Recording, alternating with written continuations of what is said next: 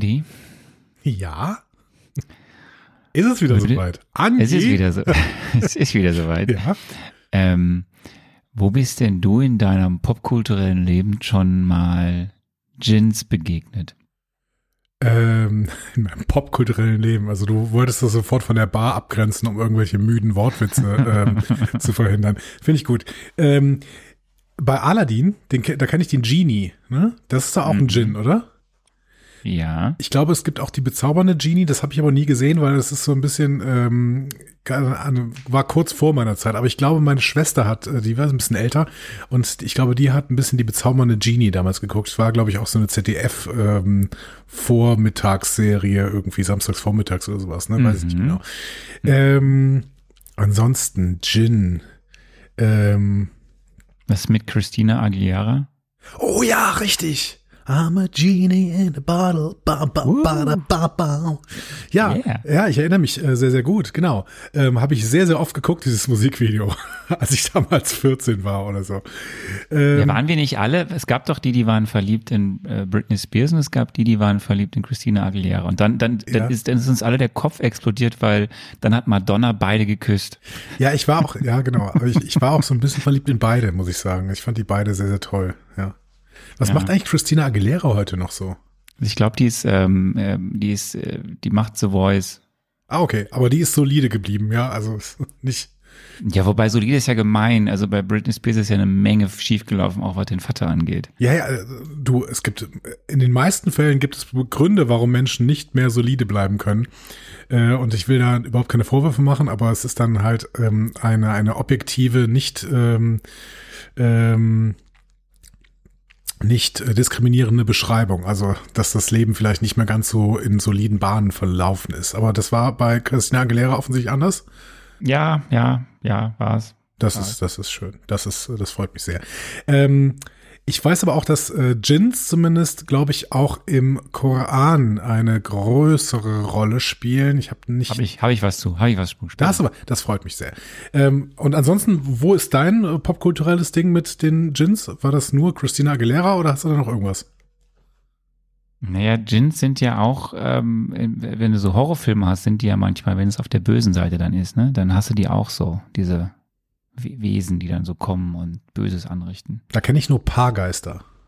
Hm, Aber das ist Star Trek. gut. Wir, wir schweifen ab. das ist doch schön, oder? Magst du nicht abschweifen? Ach nö, du. Gut, okay. Dann äh, lass mal ein bisschen Musik spielen, oder? Finde ich super. Ihr hört einfach Marvel, eure Gebrauchsanweisung für das MCU.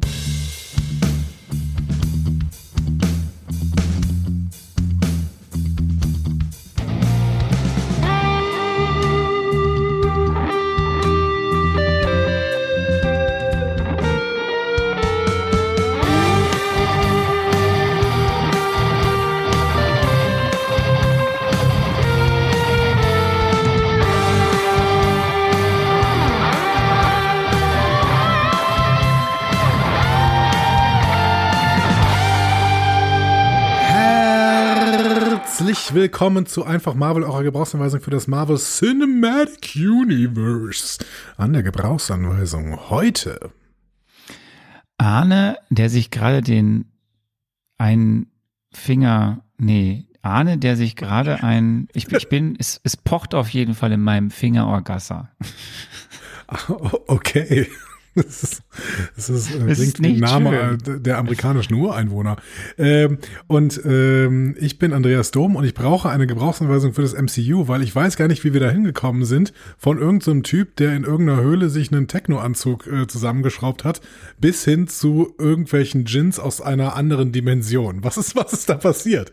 Was Aber ist es eigentlich gibt, es passiert gibt ja, den es gibt ja 15 direkte Jahren? Querverweise zwischen dem Typen aus der Höhle damals und dieser, dieser Serie. Du meinst die Drohnen, auf denen Stark draufsteht?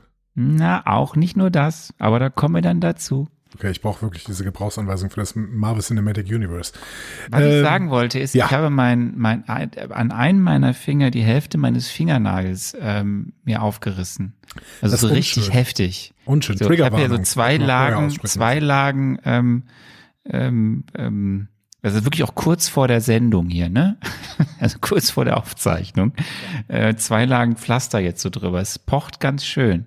Also ich werde im Laufe der Sendung hoffentlich meine, meine Agilität ähm, und Spritzigkeit wiedergewinnen. Aber gerade denke ich mir so, Mann, ist das scheiße. Das glaube ich dir sehr. Trotzdem ist es für uns alle gut, dass du nicht, ähm, wenn du verletzt bist, ähm, festes Licht aussonderst in alle möglichen Richtungen. Ja, wer weiß. Weil du kriegst das ja, ihr kriegt das ja alle nicht mit, was hier gerade passiert. Das, das stimmt, das stimmt tatsächlich. Sollten wir uns Sorgen machen. Ich weiß, dass Menschen okay. in deiner Es Umgebung okay. sind. So, Kameraden. Ist okay. So. So, wie, wie, wie, wie, wie, wie ist es so in, im, im Bergischen? Bist du eingeschneit? It's snowy, yes. Äh, ich musste heute Morgen tatsächlich meine Einfahrt, ich habe versucht, da rauszukommen und dann bin ich mitten in der Einfahrt stehen geblieben und musste zurückrollen lassen. Ich musste heute Morgen meine Einfahrt tatsächlich äh, Schnee schaufeln, um, ähm, also ich musste sie Schnee schaufeln, kann man das so sagen, weiß ich nicht, um, um halb sieben. Ähm, ich hoffe, meine Nachbarn mussten auch früh Da aufstehen. schon, hat's da schon bei euch geschneit? Ja, ja, ja, heute Nacht tatsächlich. Ja, genau. Weil Hat hier das hat es heute Mittag in Köln, hat es irgendwie heute Mittag, wir zeichnen, wir zeichnen Dienstag auf, also wenn wir, wir sind fast live quasi, wenn ihr es dann hört am Mittwoch. Ähm, Könnte hier einfach hat's komplett live Hier hat gehen. den irgendwann, ganzen Tag geregnet Ja. und dann auf einmal mischte sich, mischte, waren die Regentropfen recht dick.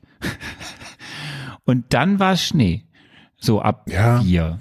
Und seitdem ist es so ein richtig nasser, schwerer Schnee, der da runterkommt. Also im Sinne des vielleicht noch nicht richtig, noch nicht vollständig eskalierenden Klimawandels in Deutschland äh, finde ich es ja ganz nett, dass der Winter noch kalt ist und auch lange geht und so. Äh, wobei er offensichtlich trotzdem trocken ist. Das äh, kriegt man ja irgendwie nie so richtig mit. Ähm, aber ist, also für mich persönlich, jetzt für mein eigenes Wohlbefinden, ich weiß nicht für die Welt oder so, aber für mich persönlich, für mein eigenes Wohlbefinden, könnte doch langsam mal der Frühling kommen, oder? Ja, dafür, dass wir beide auch äh, schwer an unseren äh, baldigen Urlauben ähm, Ja. rumdoktern und planen, finde ich das gerade sehr ernüchternd, weil Ja. wir beide, wir wollen beide mit unseren, unseren Vans raus, Camper-Vans. Richtig. Ich habe eine Schublade gebaut. Das finde ich schön. Äh, ich habe einfach die gekauft, weil die da drin war. Ja, ja, genau. Ich, in Ich bastel da Van. gerne so ein bisschen dran rum. Das finde ich schön. Ja, ich habe den ja gerade erst. Ich kann ja nicht sofort anfangen zu basteln. Aber ähm, ich finde das gerade etwas ernüchternd, dass es schneit. Ja, gut, aber du, ähm, ne, also wir haben ja noch ein bisschen, ne, bis wir tatsächlich unsere Osterpause einlegen können, von der ihr vielleicht gar nicht so viel merkt. Wir werden sehen. Wir werden sehen. Ja, dazu später, nee, Dazu später, dazu später bald mehr. mehr. Dazu später Ich habe mehr. ich hab gelesen, dass, dass auf Twitter stand, glaube ich, wer ist schon bei Twitter, aber ich habe irgendwo gelesen, dass jemand ein Trinkspiel anfangen möchte. Äh, wenn, und, und immer wenn wir sagen, dazu später mehr. Wir sagen, ich sage jetzt in dieser Folge bewusst ganz häufig, dazu später mehr. Ich möchte, dass diese Person eine richtig schöne Folge hat. Ja, genau. Also ähm, äh, drink responsibly, verantwortlich trinken. Aber wenn ihr schon ein Trinkspiel spielt, warum denn nicht dieses? Möchte ich Ja, an dieser gut. Stelle sagen. So. Ich gut. Ähm, ja. Ah. Und jetzt? Jetzt machen wir hier MCU News. Ähm, Moment mal, dafür habe ich doch. Soll, soll die, hast du kleine News oder größere News? Ich habe sehr kleine News nur. Okay, pass auf, dann der hier.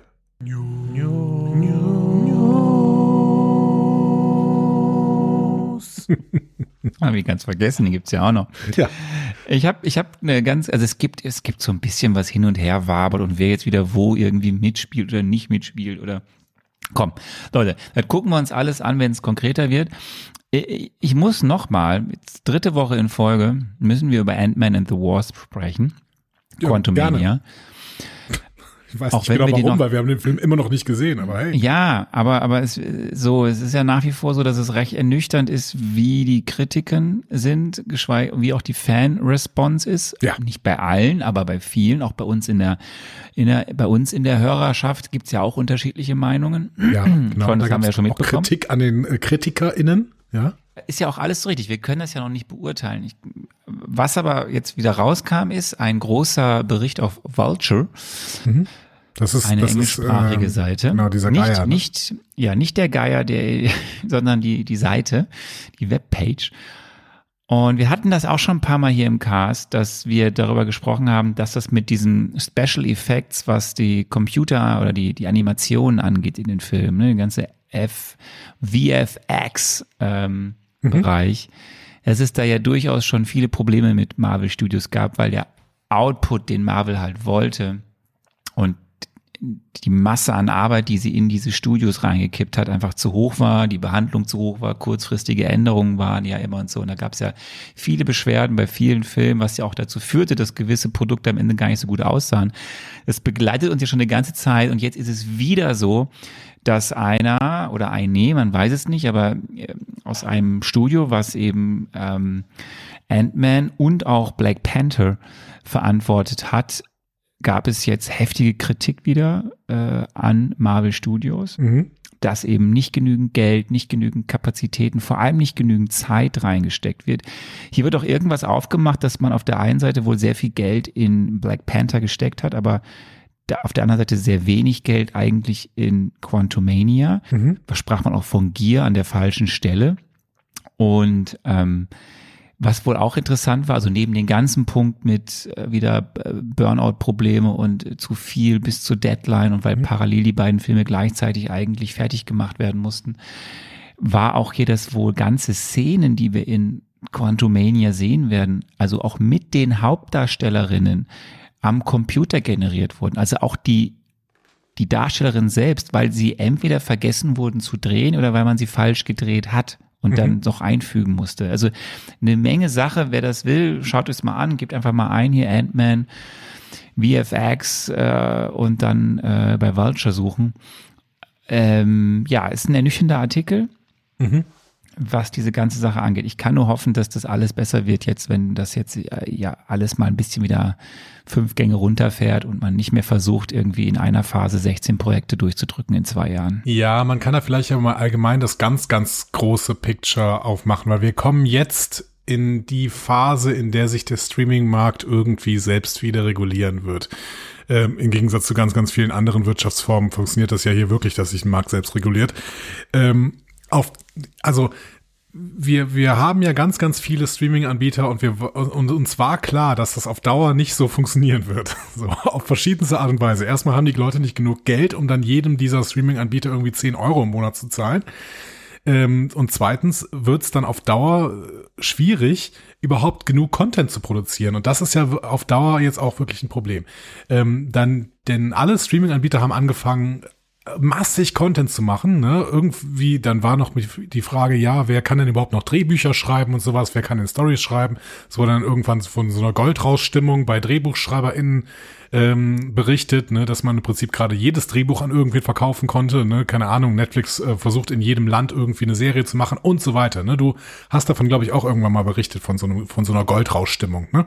Ja, ja. ja. Ähm, gleichzeitig hast du natürlich dann das Problem, dass äh, in dem Moment, wo du auch noch mehr Kohle da reinsteckst und irgendwie auch noch hochwertige Serien machen möchtest, sprechen wir von Disney, sprechen wir von Paramount Plus, sprechen wir von Netflix und so weiter, ne, die dann irgendwelche Fantasy-Serien und sowas machen so, wollen, die brauchen natürlich alle diese VFX-Artists. Äh, so. Und diese gibt's natürlich auch nicht unendlich. So. Ne, das heißt, irgendwann ist ja auch mal Schluss. Irgendwann können die nicht mehr sagen, okay, wir produzieren jetzt eine Serie nach der anderen, weil das, du musst ja irgendwelche Leute finden, die zumindest diese Special Effects überhaupt machen. Das plus dann irgendwann Energiekrise, plus diese VFX-Artists können natürlich dann auch ihre Preise hochfahren, weil sie halt sehr, sehr gefragt sind und weil sie dann sagen, okay, Disney, wenn ihr uns haben wollt, Netflix zahlt uns das, dann guckt doch mal, äh, wie viel ihr uns zahlen wollt und so weiter. Also es ist natürlich ein bisschen, alles ein bisschen vereinfacht. Aber das fährt natürlich irgendwann die Preise für alle Produktionen extrem, extrem, extrem hoch. So. Und auch den gute, die guten Stoffe wollen dann natürlich irgendwann bezahlt werden, weil man dann sagt, ja gut, aber wenn du mir halt nicht genug Kohle für die Drehbücher gibst, dann gehe ich halt zu einem anderen Anbieter. Heißt auch, dass die Streaming-Anbieter alle natürlich ewig schon rote Zahlen schreiben. so. Und da jetzt irgendwann mal wieder rauskommen wollen. Gerade bei den steigenden Energiepreisen, die natürlich immer noch steigen, auch wenn ähm, wir in Deutschland es geschafft haben, unsere ähm, Energiepreise relativ niedrig zu halten und der Gaspreis ja mittlerweile vor, vor Krisenniveau angenommen hat. Das ist großartig. Ähm, ja, und dementsprechend ähm, ist es jetzt nicht nur Disney, die äh, von Bob Iger angeführt irgendwie das MCU mal so ein bisschen runterfahren und vielleicht allgemein ein bisschen weniger produzieren, sondern zum Beispiel auch Paramount Plus, die Star Trek ein bisschen runterfahren, ähm, zum Beispiel auch Netflix, die irgendwie versuchen müssen, mal wieder in die schwarzen Zahlen zu kommen. Ich glaube, ich weiß nicht, ob sie überhaupt jemals in schwarzen Zahlen waren. Ja, doch, die haben ja jetzt wieder irgendwie ein gutes Quartal hingelegt. Ja. Also, aber du hast ja recht, es ist zu viel auf dem Markt ähm, und es ja, es wird sich regulieren. Wir werden sehen, wie schnell, wie lang Aber äh, ja, es ist endlich. Also irgendwann ist Geld auch endlich. Genau, und diese Phase hat jetzt definitiv begonnen. Ja. Du, das was war, mehr habe ich nicht. Ja, hervorragend. Dann gehe ich nochmal in ein kurzes.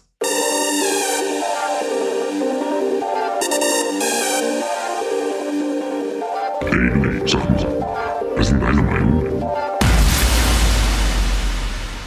Feedback. Feedback. Sa sagt diese, sagt diese Roboterstimme Samsung? Ich weiß, nee, ich glaube, sie sagt irgendwas mit, äh, was ist deine Meinung? Aber ähm, wir haben da kurz vor unserer Aufzeichnung auch noch eine neue Version bekommen mit ein bisschen weniger äh, runtergesteuerter Stimme. Das heißt, vielleicht schon nächste Woche ein neuer Jingle an dieser Stelle. Ähm, gut. Kurzes Feedback auch, weil ähm, ihr gar nicht so viel zu sagen hattet zu den ersten drei Folgen, aber das ist ja immer so irgendwie, wenn wir diese Zwischenepisoden machen, ähm, weil ihr könnt noch kein endgültiges Fazit zu einfach Marvel ab abgeben und ähm, gleichzeitig habt ihr auch schon vieles, was vorher kam, irgendwie Marvel Mezzo gesagt. Ähm, wir haben so ein bisschen was. Kostümporn mit Marco Denile. Also, äh, der hat sich so ein bisschen mit den Kostümen auseinandergesetzt und möchte da eine kleine Korrektur ansetzen. So, er sagt, okay, mal wieder Zeit für eine kleine Korrektur. Das Kostüm, das Zoe auf der Avenger-Con trägt, ist kein, wie du, glaube ich, gesagt hattest, Anne, Original Com äh, Comic Captain Marvel Kostüm. Es ist vielmehr eine Mischung aus Carol Danvers Original Miss Marvel Kostüm, Miss Marvel Volume 1, Episode 20, Oktober 1978 bis X-Men Legacy Volume 1, 269, August 2012 und ihrem Captain Marvel Kostüm ab Captain Marvel Volume 7, Episode 1, September 2012. Während der Schnitt des Kostüms, also der beinlose Einteiler inklusive der Maske zum Großteil identisch mit dem klassischen Miss Marvel Kostüm ist, ist das Design mit der Farbgebung eindeutig vom Captain Marvel Kostüm inspiriert. Denn während das klassische Miss Marvel Kostüm völlig schwarz mit einem gelben Blitz auf dem Oberkörper, wie auch später in goldener Farbe auf Kamalas Kostüm und roter Schärpe ist, ist Zoes Outfit ja in den typischen rot-blauen Captain Marvel Farben gehalten und es prangt der Stern von Hala auf ihrer Brust. Von daher eine toll designte Hommage an beide Inkarnationen Carol Danvers. Es gibt nichts hinzuzufügen. Ähm, ich verneige mich. Das ist wunderbar. Lieber Marco, wunderbar. vielen, vielen Dank äh, für diesen schönen Einblick ähm, in Kostümporn. Kann man nicht anders sagen. Ähm, so, das war eine leichte Kritik an dir. Tina hatte eine leichte Kritik an mir, weil ich äh, gesagt habe, dass äh, der arme Bruno in der Friendzone gelandet ist, obwohl er sich ja so viel Mühe gibt. Ähm, und sie hatte das so ein bisschen als äh, Kritik empfunden an Kamala, die ja einfach nicht auf ihn eingeht, obwohl er sich doch so viel Mühe gibt. So meinte ich es nicht. Das, äh, also es war jetzt auch nur so eine sehr, sehr vage Kritik. Ähm, und Tina sagt dann auch mal, nee, direkt kritisiert habt ihr es nicht, aber du hattest ja, glaube ich, mal sowas gesagt wie, ach, der Arme, er bemüht sich ja so oder so in die Richtung, wo ich dann wahrscheinlich zu viel reininterpretiert habe. Kann auch sein, dass ich das ein bisschen zu hart bewerte, da es ja immer noch Teenager in der Serie sind und die durchaus mal irrational handeln dürfen. Trotzdem hätte ich lieber ein gutes Beispiel gesehen, wie man damit umgeht. Also nicht dieses eifersüchtige Verhalten von Bruno Cameron gegenüber, sondern vielleicht einfach mal sagen, was er für Kamala empfindet. Und dann aber auch okay damit sein, wenn sie nicht dasselbe tut. Klar, dann wäre es kein Teenie-Drama mehr geworden, aber mich nervt einfach inzwischen, dass in ähm, Filmen und Serien viel zu oft durch nicht miteinander reden das ganze Drama entsteht. Muss an der Stelle mal wieder Hardstopper auf Netflix loben, das in der Hinsicht einfach eine tolle Vorbildfunktion erfüllt und zeigt, dass man mit Reden viele Konflikte vermeiden oder lösen kann. Ja, ich muss da sofort was einhacken, mhm. ähm, weil ich kann das total nachvollziehen, aber ich überlege mir jetzt mal zurück in ich gehe mal in meine Jugend, ja. äh, in meine Schulzeit. Und ich sag mal so, so wir, wir, wir prä, post, mittendrin pubertierenden Jungs und Mädels, und die Mädels waren ja meist viel weiter als wir Jungs. Mhm. Ähm, also wir waren jetzt nicht die Diplomaten, wenn wir irgendwie in irgendeine Person verschossen waren. Ja.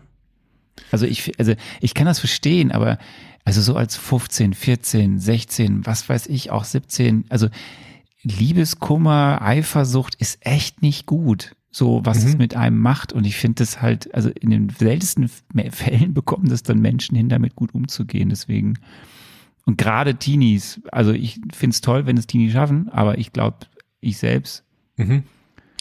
Ja, aber nicht immer hingekriegt. Ja, verstehe ich. Aber ähm, ich gehe ein Stück weit mit Tina mit. Ähm, jetzt wieder aus einer philosophischen Perspektive do und des. Ne? Also dadurch, dass es, dass es so ist, ähm, bei Teenagern, auch heute noch, ist ja völlig klar. Aber es muss ja eventuell nicht so bleiben. Und wenn dann irgendwie ähm, Popkultur uns quasi eine Vorlage liefern kann, wie man denn mit solchen Konflikten sinnvoll umgeht und das am besten auch schon in Teenie-Serien, äh, dass also einfach sowas offen angesprochen wird und dass immer wieder gezeigt wird, dass das auch Früchte trägt, wenn man das offen anspricht, dass Sprechen hilft, ähm, dann könnte es ja vielleicht irgendwann eine Vorlage sein, so dass auch ähm, Teenager es mehr und mehr schaffen, irgendwie äh, so ein bisschen Ratio über ihre Gefühle zu setzen. Natürlich, pure Vernunft darf niemals siegen, das wissen wir alle. Aber äh, ich finde schon. Ah, ich ja. finde aber auch, ich, ich völlig, völlig agree, aber ich mhm. denke mir auch so, die Coming-of-Age-Sachen, also jetzt, jetzt nicht nur diese Serie, aber so ganz viel dieser Coming-of-Age äh, Teenie oder auch äh, nicht nur Teenie, aber die in die Richtung gehen, sollen ja auch genau solche, also sollen ja abholen, die Leute, die das, da sich mit so identifizieren mhm. können. Mhm. Und dann meistens lösen sie es ja auch wesentlich besser als wir im realen Leben. Also ja, ja ich bin da irgendwie, hm, ja. Ja, vielleicht bin ich da jetzt auch zu sehr Pädagoge, dass ich äh, in allem irgendwie auch so ein Stück weit pädagogische Wirkung sehen möchte. Ähm, aber du hast schon recht. Also um, ums, um die Teenie-Welt darzustellen, dafür äh, hätten die hier nicht zu rational äh, agieren sollten. Auch, äh, auch, und auch Bruno ist im Prinzip ein sehr authentischer Charakter an dieser Stelle. Ähm, okay. Wir haben noch eine kurze Bemerkung von Jörn, der einfach noch mal was loben möchte weil er sagt, äh, das ist eine Zusatzbemerkung zu dem, zu dem was du äh, in der letzten Folge gesagt hast zum Casting von äh, Iman Velani ähm, dass sie quasi noch nie was gemacht hatte und dann gecastet worden ist. Und Jörn ergänzt, ja, und außerdem lief das wegen Corona vollständig online. Und er möchte da an einer Stelle nochmal loben, er findet, wenn Marvel eins kann, dann ist es das Casting. Oder wie sehen wir das? Und er, Die Castingabteilung ist ziemlich, mhm. ziemlich gut, ja. Er erinnert auch nochmal an Echo oder Kate Bishop oder auch die alte Garde, beginnend mit Robert Downey Jr. Mhm. Wenn sie jetzt noch immer ein glückliches Händchen hätten bei der Betreuung oder bei den Writern oder Writerinnen selbst. Writerinnen. Um jetzt mal nicht zu weit auf das vorzugreifen, was da später kommen wird. Ja, wir werden sehen, was da denn kommt. Ne? Gut, aber das war es auch bei mir schon vom Feedback.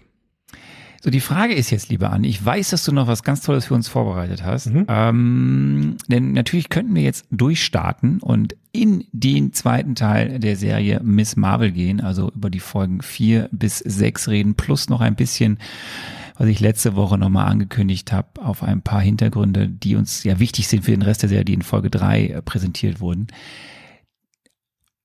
Ich weiß aber, dass du ja, das hast du ja auch angeteased, ein quasi einfach Marvel History in der Schublade hast mhm. und uns etwas erzählen wirst über ja die Geschichte, die auch Grundlage dieser Serie im Endeffekt ist, äh, Indien, Pakistan und die Rolle Britanniens. Mhm. Wann machen wir das? Machen wir es jetzt oder machen wir es vor Folge 5? Ich finde, dass wir das durchaus auch schon jetzt machen können, wenn du möchtest. Dann würde ich sagen, hau raus, den dann. Einfach Marvel History, hier gibt es Fakten mit Garantie. Einfach Marvel History. Ich sag dir, so viel Musik, wie wir es spielen in dieser, äh, in dieser Folge, kriegen wir trotzdem immer einen GEMA-Bescheid. Es ist ja keine geschützte Musik, aber es, wir haben lang nicht mehr gespielt, diesen Jingle, oder? Ja, wir hatten lang kein einfach Marvel History. Wir haben nächstes Mal wieder ein einfach Marvel History oder übernächstes Mal, wenn wir uns Tor annähern. Dann kannst du nämlich wieder ein Tor einfach Marvel History Thor. machen. Einfach mal. Ja, oder Thor. Aber heute geht's nicht um Thor, heute geht's um die reale Geschichte. Genau, die Geschichte Indiens. Die Geschichte Indiens ist eine Geschichte voller Missverständnisse. Nein. Nein. Also, man muss im Prinzip die Geschichte Indiens ähm, in vier riesige Abschnitte einteilen. Äh, zumindest habe ich das mal gemacht. Und natürlich ist das, möchte ich mich vorher entschuldigen, ne? total ungenau. Und es wird nichts und niemanden gerecht. Aber das hält uns ja nicht davon ab, das trotzdem zu tun. Also, versuchen wir das mal. Ja? Vier Teile. Find's gut. Ich Vier bin Teile. gespannt. Die indische Geschichte erstmal bis 1498. Das ist natürlich eine riesige Geschichte schon. Ne? Also wir sind bis äh, 1498 nach Christus. Okay, du holst weit aus. Ja, ich, ich hole sehr weit aus. Also Indien ähm, war eine extrem frühe Zivilisation, auch schon in Städten organisiert, als die Leute hierzulande noch auf Bäume geklettert sind. Also die sogenannte Indus-Tal-Zivilisation Ähm, das war so grob, schätzt man, zwischen 3300 vor Christus und äh, 1300 vor Christus. Eine sehr, sehr frühe städtische Zivilisation im Nordwesten Indiens. Ne? Ähm, um mal äh, das einzugrenzen, das ist ungefähr da, wo heute gar nicht mehr Indien, sondern Pakistan ist. Ne? Ähm, und wie gesagt, die hatten in dieser sehr, sehr frühen Zeit wirklich schon eine sehr, sehr groß entwickelte Zivilisation. Die hatten städtische Planung inklusive Kanalisation, inklusive Abwassersysteme, breite Straßen und so weiter. Die hatten so ein eigenes Schriftsystem. Das ist heute nicht mehr so hundertprozentig nachvollziehbar und entschlüsselbar, aber das hatten die. Die hatten äh, ein Handelssystem.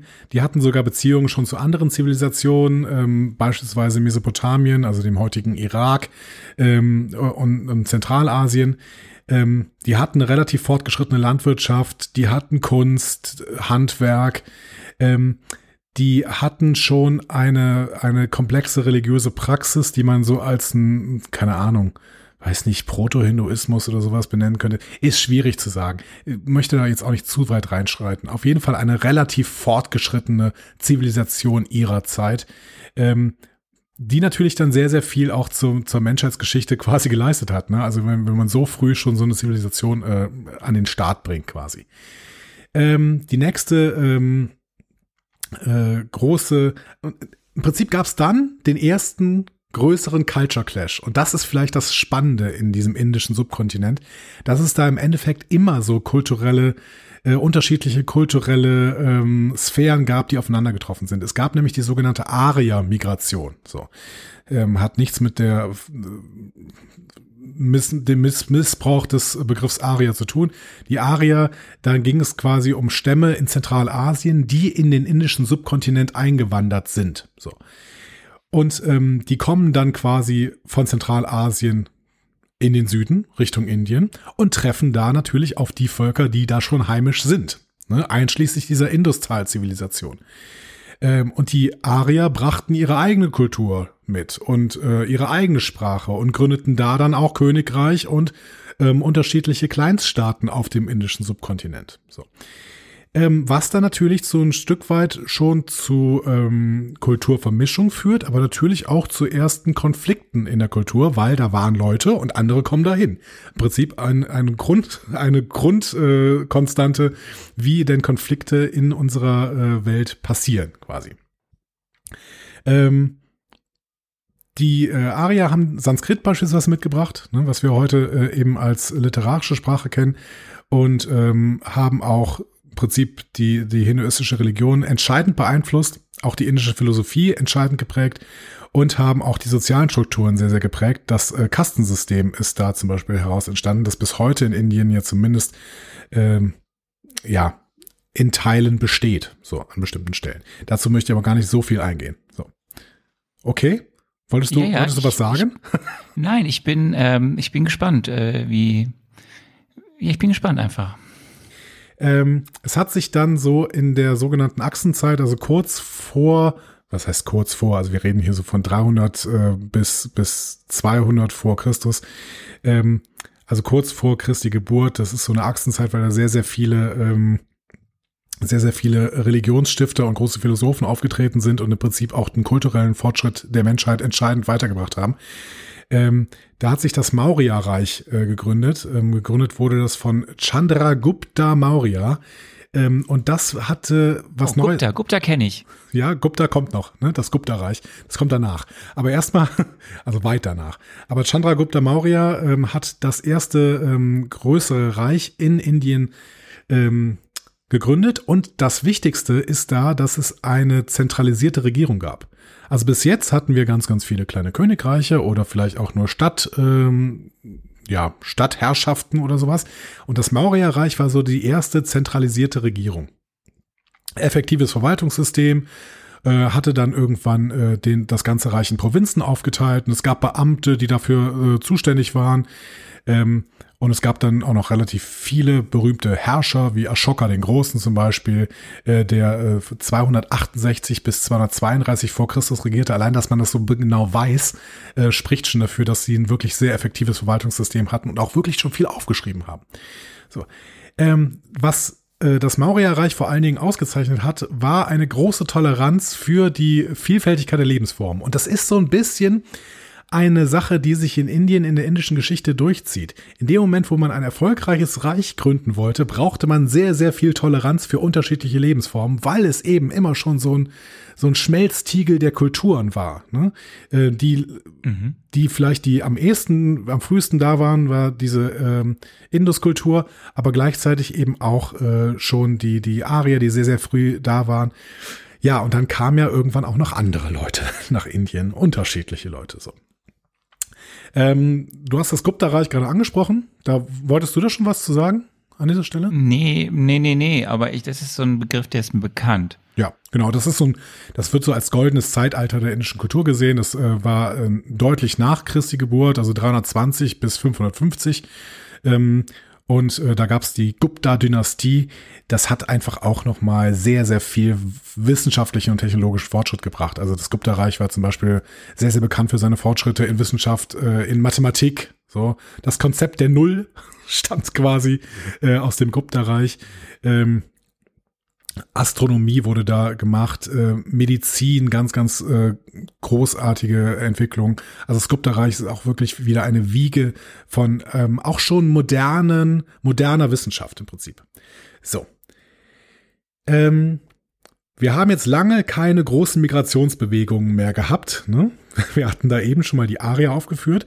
Ähm, jetzt, ab dem siebten Jahrhundert nach Christus, gab es aber dann wieder ähm, eine, man könnte es Migrationsbewegung nennen, man könnte es aber auch Eroberungsfeldzug nennen. Es gab auf jeden Fall die islamische Expansion. Der Islam verbreitete sich im indischen Subkontinent unter anderem durch Eroberung, aber auch durch Handelskontakte. Ich hatte eben schon gesagt, dass die Reiche schon relativ früh Handelskontakte unter anderem nach Mesopotamien aufgebaut hat. Dann ist der Weg ins gesamte arabische Reich nicht mehr so weit. Ähm, das heißt, es war ja dann auch irgendwann Persien, eben Mesopotamien und dementsprechend ähm, wurde da sehr, sehr viel ausgetauscht und dann auch irgendwann erobert. Ähm, arabische Armeen eroberten so im siebten, achten Jahrhundert weite Teile des Persischen Reichs und das führte dann zu einer Ausbreitung des Islams in der Region. Im 10. Jahrhundert haben muslimische äh, Armeen sogar Teile von Nordwestindien komplett erobert, insbesondere das Gebiet um die Stadt Lahore. So, Nordwestindien. Heute würde man das nicht mehr Indien nennen. Hm? So, das okay. schon mal zum, zum, zur Bemerkung. Ne?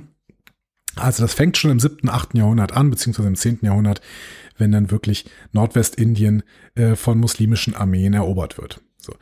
Ähm, es entsteht dann so im 12., 13. Jahrhundert entsteht das Delhi-Sultanat. Das ist eine islamische Herrschaft über ganz Nordindien, die von eigentlich türkischen Erobern gegründet wurde. So. Ähm, das heißt, wir haben weite Teile Nordindiens jetzt unter islamischen, äh, als islamisches Herrschaftsgebiet und ähm, da, dementsprechend hat haben diese türkische Eroberer mit ihrem islamischen Herrschaftsgebiet natürlich einen sehr, sehr großen Einfluss auf die Kultur und auch die Gesellschaft Nordindiens. Das heißt, Nordindien jetzt größtenteils schon islamisch. Im Süden Indien hat sich das, und jetzt muss ich diesen Namen versuchen auszusprechen, Vijayanagara-Reich entwickelt. Das ist ein hinduistisches Reich. So. Auch sehr, sehr bekannt für seine Kunst und Architektur. Ähm, aber während des gesamten ähm, Zeitraums des Vijayanagra, Gott, Vijayanagara-Reich. ja. Ich gut, ja.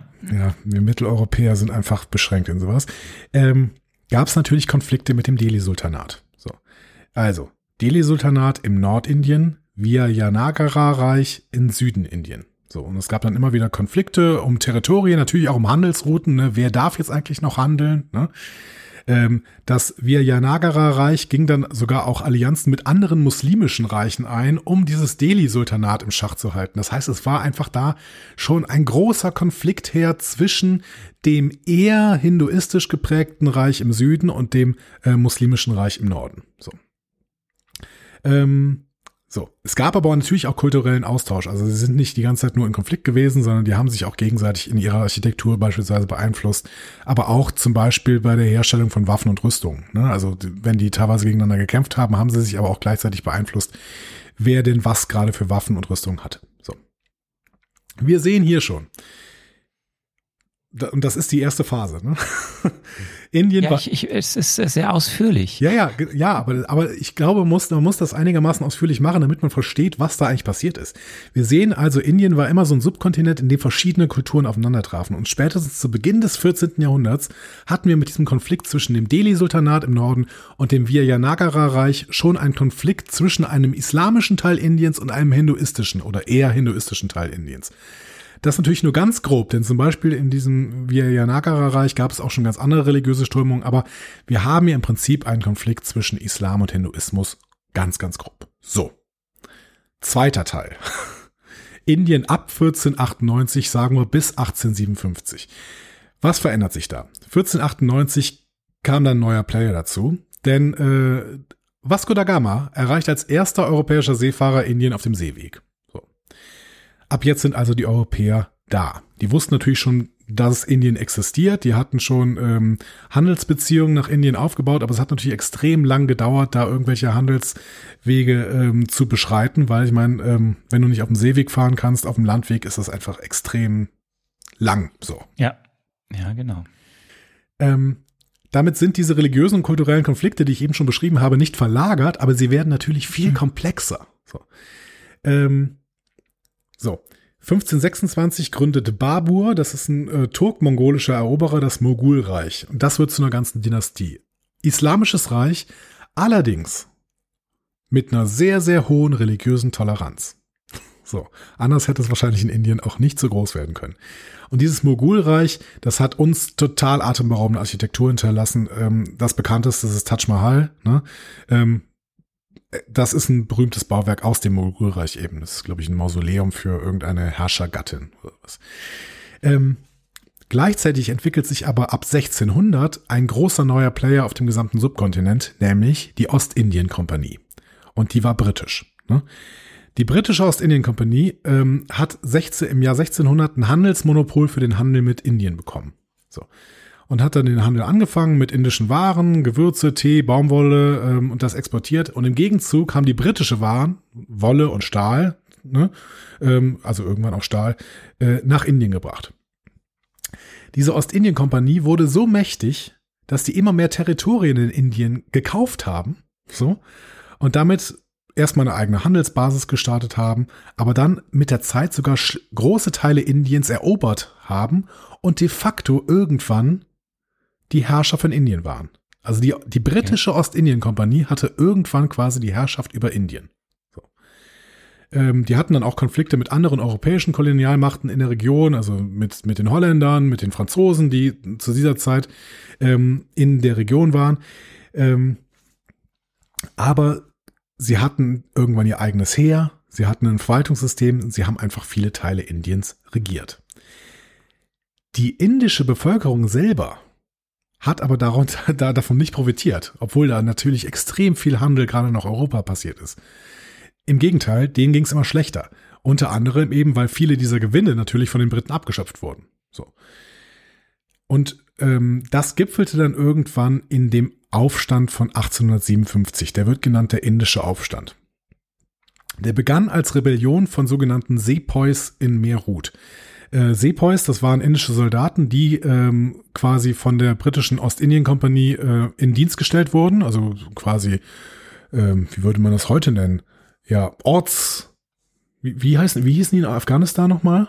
Ortskräfte? Ortskräfte. Genau, Ortskräfte, ja. Also es waren im Prinzip Söldner, ne? indische Söldner, die von der äh, britischen Ostindien-Kompanie angeworben wurden.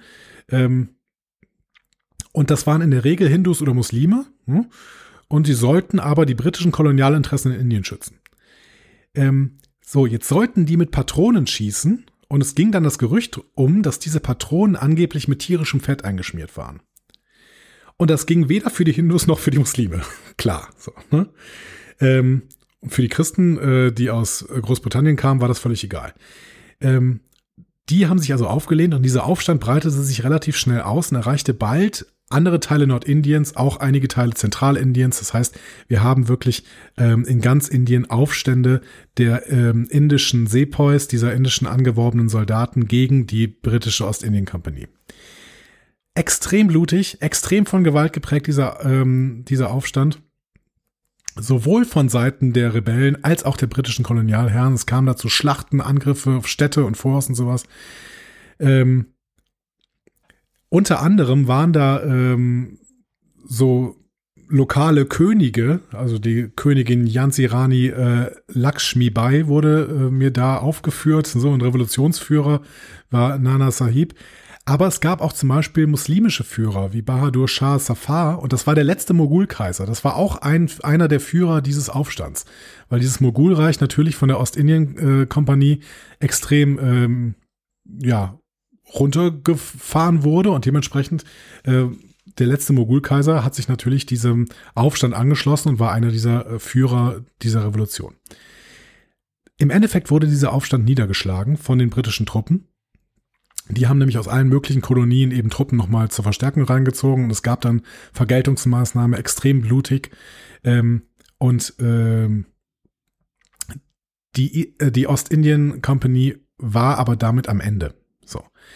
Ähm, und man hat, man hätte das auch nicht mehr mit der Ostindien Company äh, da irgendwie befrieden können. Im Endeffekt hat aber dann die britische Krone als Regent von Indien das Ganze übernommen. So. Heißt aber auch. Ja, einfach, einfach weiter, weiter alles gemacht. Genau. Heißt aber auch, dass dieser Aufstand ein wichtiger Schritt in Richtung indischer Unabhängigkeit war. Weil die Ostindien Company, ähm, unter der Ostindien Company hätte es niemals Unabhängigkeit gegeben. Wenn es aber alles von Großbritannien selber aus organisiert wird, die vielleicht auch irgendwann lokal nicht mehr so viel organisieren können, äh, dann ist das ein wichtiger Schritt Richtung äh, Unabhängigkeit. So. Das heißt, 1858, und jetzt sind wir in der dritten Phase, nämlich von 1857 bis 1947. Das heißt, wir kommen jetzt langsam in, äh, dahin, wo die Serie dann da spielt. Ähm, 1858 hat die britische Krone also komplett die Kontrolle über Indien übernommen. 1885 ähm, gründet sich der erste indische Nationalkongress, also eine politische Organisation, die sich dann schon für die indische Unabhängigkeit an, äh, einsetzt und die politische Autonomie äh, Indiens. Ähm, und das wurde dann immer so ein bisschen, also es wurde, äh, die Stimmung wurde immer gereizter zwischen äh, den Indern, die eben ihre Unabhängigkeit wollte, und den Briten, die da eben noch versucht haben, die Kontrolle zu behalten. 1919 gab es ein Massaker, das Massaker von Amritsar. Ähm, da äh, haben britische Truppen auf eine friedliche Versammlung von indischen Nationalisten geschossen. So. ähm, und ähm, im Zuge dessen hat sich 1920 irgendwann eine sogenannte Nicht-Kooperationsbewegung oder die sogenannte Nicht-Kooperationsbewegung gegründet unter der Führung von Mahatma Gandhi. So. Kennt man. kennt man, genau. Ähm, Mahatma Gandhi hat versucht, äh, eine gewaltlose Kampagne in Gang zu bringen. Ähm, und die Kampagne sollte quasi heißen, wir äh, machen zivilen Ungehorsam gegen die britische Herrschaft. Ne? Also wir versuchen das irgendwie gewaltfrei zu machen, aber wir äh, halten uns eben nicht an die Regeln, die die britische Herrschaft eben grundsätzlich möchte. Ähm, da gab es dann ist ein, viel, ist ein viel diskutiertes Thema gerade in Deutschland. Ja, absolut. So.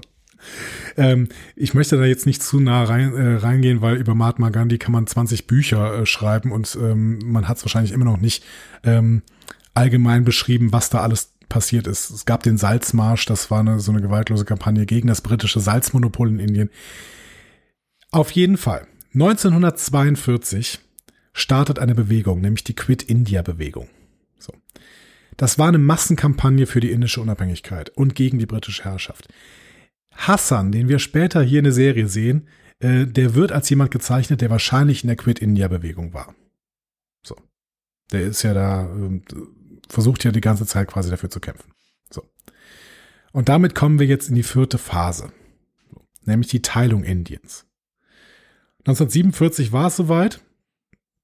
Ähm, die britische Regierung entsandte, äh, entsandte im Jahr 1946 eine Delegation namens Cabinet Mission nach Indien und die wollten mit den indischen Parteien über die Schaffung eines, einer unabhängigen indischen Union verhandeln. So. Die britische Regierung hat ja äh, irgendwann nach 46 auch verstanden, dass das so nicht mehr weitergeht. Ähm, der Plan war also, dass es eine verfassungsgebende Versammlung geben sollte, ähm, die dann über die zukünftige Regierung und den politischen Status von Indien entscheiden sollte. So. Es war natürlich aber noch eine andere äh, Gruppe da, die irgendwie mitreden wollte, und das war die All India Muslim League. politische Partei, ne, die sich für die Schaffung einer muslimischen Nation in Indien einsetzte, äh, unter der Führung von Muhammad äh, Ali Jinnah. So, die sollten auch zu diesen Verhandlungen dazukommen. Und haben sie auch gemacht. Die Muslim League wollte eine muslimische Nation. Und die haben auch einen klaren Namen. Die haben gesagt, nee, wir möchten eine muslimische Nation, die heißt Pakistan. Und die soll in den muslimischen Mehrheitsgebieten Indiens gebildet werden. So. Diese Verhandlungen waren natürlich extrem schwierig, extrem kontrovers. Es gab immer Differenzen. Es gab vor allen Dingen Differenzen nicht nur über die politische Struktur, wie soll denn dieses politische Indien denn aussehen, als äh, aber auch über die Grenzziehung. So. Wie schaffen wir es, muslimische und nicht muslimische Gebiete voneinander zu trennen? Am Ende haben sie einen Plan geschaffen, der mehr schlecht als recht äh, beschrieben hat, okay, wir ziehen eine Grenze und wir nennen die eine Seite, die eher muslimisch ist, nennen wir Pakistan und die andere Seite, die eher nicht muslimisch ist, also wo vor allen Dingen Hinduismus äh, ist, aber eben auch Sikh und sowas, die nennen wir Indien. So. Dieser Plan wurde im Juni 1947 vorgestellt. Ja, und ähm, der Plan wurde halt von der britischen Regierung unterstützt. Und dadurch haben die ein Gesetz gemacht. Wir hatten also ein mehrheitlich hinduistisch geprägtes Gebiet und ein mehrheitlich muslimisch geprägtes Gebiet. Und dann hat man halt grob eine Grenze gezogen. Wie schwierig das ist, ist natürlich klar. In beiden Bereichen lebten natürlich auch Menschen, die sich jeweils den anderen zugehörig fühlten. So. In beiden Teilen brach bei dieser Teilung dann absolute Gewalt aus. Äh, da wurden dann ähm, Verwaltungshäuser angezündet, da wurden natürlich auch religiöse äh, Häuser angezündet, weil natürlich auch in dem mehrheitlich muslimisch geprägten Gebiet auch hinduistische Tempel waren. Und in dem äh, hinduistisch geprägten Gebiet waren natürlich auch Moscheen. Also es ist, äh, es war ein absolutes Chaos, Massenmigration, die irgendwie versuchte, über die Grenzen zu kommen, sowohl von Indien nach Pakistan als auch von Pakistan nach Indien die dann teilweise aber sich auch wieder bekämpft haben. Und bis heute ist diese Grenzregion und beziehungsweise grundsätzlich beide Staaten sind ein Pulverfass. Beide Staaten beanspruchen Kaschmir. Das ist quasi ein Gebiet, was im Prinzip diese Grenzregion zwischen Indien und Pakistan ist. Pakistan wird oft beschuldigt, terroristische Aktivitäten in Indien zu unterstützen, einschließlich Angriffe auf indische Sicherheitskräfte und Zivilisten. Indien hat in der Vergangenheit aber militärische Vergeltungsmaßnahmen wegen solcher Angriffe ergriffen. Das führt natürlich weiter zur Eskalation der Spannung. Ähm, es gibt begrenzte Handels- und Wirtschaftsbeziehungen. Es gibt so ein paar bisschen Zusammenarbeit in der Energieversorgung zwischen Indien und Pakistan. Die versuchen auch immer mal wieder ihre Beziehungen zu normalisieren. Es gibt bilaterale Gespräche, gibt auch Vermittlungen durch, durch die UN zum Beispiel. Hat aber selten zu konkreten Ergebnissen geführt. Insgesamt bleibt das halt total angespannt das Verhältnis zwischen Indien und Pakistan. Und wir wissen jetzt, aus welcher Geschichte das herkommt. Und im Prinzip fängt das, ähm, ja, im Prinzip fängt's mit der Arya-Migration an, äh, die Indien schon irgendwie zu so einem, ähm, zu so einem kulturell sehr diversen Land gemacht hat, aber dann spätestens mit äh, der, ähm, damit, dass die muslimische Expansion eingesetzt hat im siebten bis zehnten Jahrhundert, ähm, war Indien tatsächlich ein Kontinent, der immer von Culture Clash äh, geprägt war. Und diese Konflikte und Spannungen, es bleibt abzuwarten, ob sich die beiden Länder in Zukunft irgendwann auf eine Koexistenz oder vielleicht auch konstruktive Beziehungen zubewegen können. Ähm, es ist kompliziert. Wie so oft. Äh, vielen, vielen, vielen, vielen, vielen, vielen Dank, äh, lieber Andi, äh, für diese ausführliche Geschichtsstunde im Endeffekt über diesen Konflikt und die Herleitung. Also, wie war es denn bei dir, als du dich jetzt vorbereitet hast? Oder wusstest du vorher schon viel? Weil mir ist ja erstmal klar geworden, und das ist ja auch so, äh, es war mir recht peinlich, durch die Serie an sich, jetzt mal losgelöst, was wir gut oder schlecht finden werden an der Serie, war mir halt diese ganz, ich wusste natürlich, das kennt man, das kriegt man auch in Nachrichten mit. Mhm. Das ist mit Pulverfass, was du gesagt hast. Aber diese ganze Historie, auch was da eigentlich dann in den 40er Jahren passiert ist, welche Rolle die Briten spielten, in der Form, auch was du jetzt bis in die frühe Geschichte zurückverfolgt hast, ähm, das wusste ich alles eben gar nicht. haben wir in der Schule, also ich weiß nicht, vielleicht haben wir es in der Schule durchgenommen, ich habe geschlafen, aber gefühlt würde ich sagen, das haben wir nicht in der Schule durchgenommen. Und ähm, ich, also als ich Miss Marvel das erste Mal gesehen habe, war ich peinlich berührt, wie wenig ich wusste über diesen den Konflikt und auch die Gründe für diesen Konflikt. Ja, es ging mir natürlich auch so und ähm, natürlich habe ich das jetzt auch alles sehr, sehr vereinfacht und äh, keine Ahnung, ähm, Indologen oder sowas werden ihre die Hände über dem Kopf zusammenschlagen. Ähm, sagt man das so? Weiß ich gar nicht. Ähm, ja, nee, aber ich wusste es auch nicht. Also ich habe äh, ich habe jetzt tatsächlich für diese Folge mich da so ein bisschen reingelesen und es ist halt wie immer, die Konflikte, die kann man irgendwie auf einer total simplen Ebene beschreiben. Ja, das eine sind Muslime und das andere halt nicht. So. Ähm, man kann aber auch dann eben sehen, dass das im Prinzip ein Konflikt ist, der seit, seit äh, Tausenden von Jahren äh, schwelt. Ähm, und dann vielleicht das alles nicht mehr so einfach beschreiben. Und das geht ja im Prinzip mit fast jedem Konflikt, den wir auf dieser Erde haben.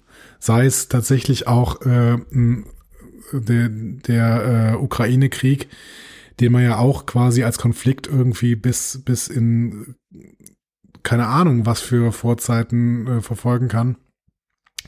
Ähm, bis über ähm, Konflikte im Nahen Osten, ähm, sei es Israel-Palästina-Konflikt und so weiter. Es ist alles nicht so einfach. so. Und es ist auch alles nicht irgendwie ein neuer Konflikt, sondern es ist alles eine, eine ewig lange Historie, die davor steht. So. Ähm, es und man kann auch nicht alles immer analog setzen. Man könnte jetzt, ich hatte zwischendurch mal gesagt, ja, okay, ähm, man sieht ja hier jetzt an diesem Indien-Pakistan-Ding, dass das mit der Zwei-Staaten-Lösung einfach nie so eine schlaue Idee ist. Ne? Aber das möchte ich überhaupt nicht sagen, weil, ähm, ich, weil man eben nicht so richtig sagen kann, dass so komplexe Konflikte sich eins zu eins übertragen lassen. Ob das jetzt vielleicht äh, in, ähm, in Israel doch mal irgendwann wieder eine gute Idee sein kann mit der Zwei-Staaten-Lösung ähm, und in, bei Indien-Pakistan ist es das vielleicht nicht oder vielleicht ähm, ist es dann doch irgendwie die beste Lösung gewesen für die Situation, die man da hatte. Das ist alles so unglaublich komplex. Aber du hast, ähm, du hast recht, du hast recht. Ich wusste davon auch überhaupt nichts und dann mag ich es, mich da auch ein bisschen so rein zu begeben und zu versuchen zu verstehen, warum denn da so ein tierischer Konflikt entstanden ist überhaupt. Ja. Und da muss ich sagen, nochmal losgelöst von dem Punkt, äh, wie wir dann am Ende diese Serie äh, wieder bewerten werden, das finde ich halt cool. Also das war schon bei Moonlight so, wo ich in Dinge reingeschmissen wurde, von denen ich bis dato nicht sehr viel Ahnung hatte und ich mhm. musste, weil ich ja mehr wissen wollte, musste mich auseinandersetzen. Hier jetzt eben auch äh, diese ganze Thema, ich habe mich ja selbst dann auch damit ein bisschen befasst. Wenn das ein Unterhaltungsprogramm schafft, mir das in einem sehr groben Zügen näher zu bringen, was da war. Das versucht die Serie auch. Da kann man immer darüber streiten, wie sehr darfst du vereinfachen oder nicht, aber prinzipiell schafft sie eine, äh, eine Aufmerksamkeit für einen Konflikt. Ähm, das finde ich toll, das gefällt mir. So, und wenn man dann auch irgendwie den Drang verspürt, da noch mehr darüber zu erfahren, dann ist das schon mal ein Wert, die, die, mhm. den auch ein Unterhaltungsformat schaffen kann. Definitiv. Man muss natürlich überlegen, ähm, ob es wirklich nur die kurze Aufmerksamkeit dadurch ist, dass man sagt, ja, das ist alles bei der Teilung Indiens passiert, ähm, oder ob die Serie auch wirklich dir so ein paar Informationen gibt, weil ich fand, dass da gar nicht so viel rübergekommen ist, was da im Endeffekt passiert ist, außer dass sie immer wieder gedroppt haben, ja, das war eine chaotische Zeit und es war die Teilung Indiens. Und dass die Briten irgendwie eine Rolle gespielt haben. Ja, weiß ich nicht. Also ja, wir kommen da gleich zu. Wir können jetzt auch damit auch den Übergang machen ja in die in die in die Folgenbesprechungen. Es geht ja eben um das Thema kulturelle Herkunft, Heimat etc. pp. Das wird ja schon gedroppt, jetzt nicht nur auf den Bezug äh, des Indien-Pakistan-Konflikts und der Historie dieses äh, Gebietes in der Welt und mit den Parteien und den, den, den Religionsgruppen, die da waren, sondern ähm, es wird ja auch überhaupt in diesem familiären Zusammenhang auch ja. dann mit diesen Clandestines, ähm, also ja, es ist vereinfacht, ähm, aber dass da ein größeres Ganzes hintersteckt, das wird schon irgendwie hier und da immer angeteased. Mhm.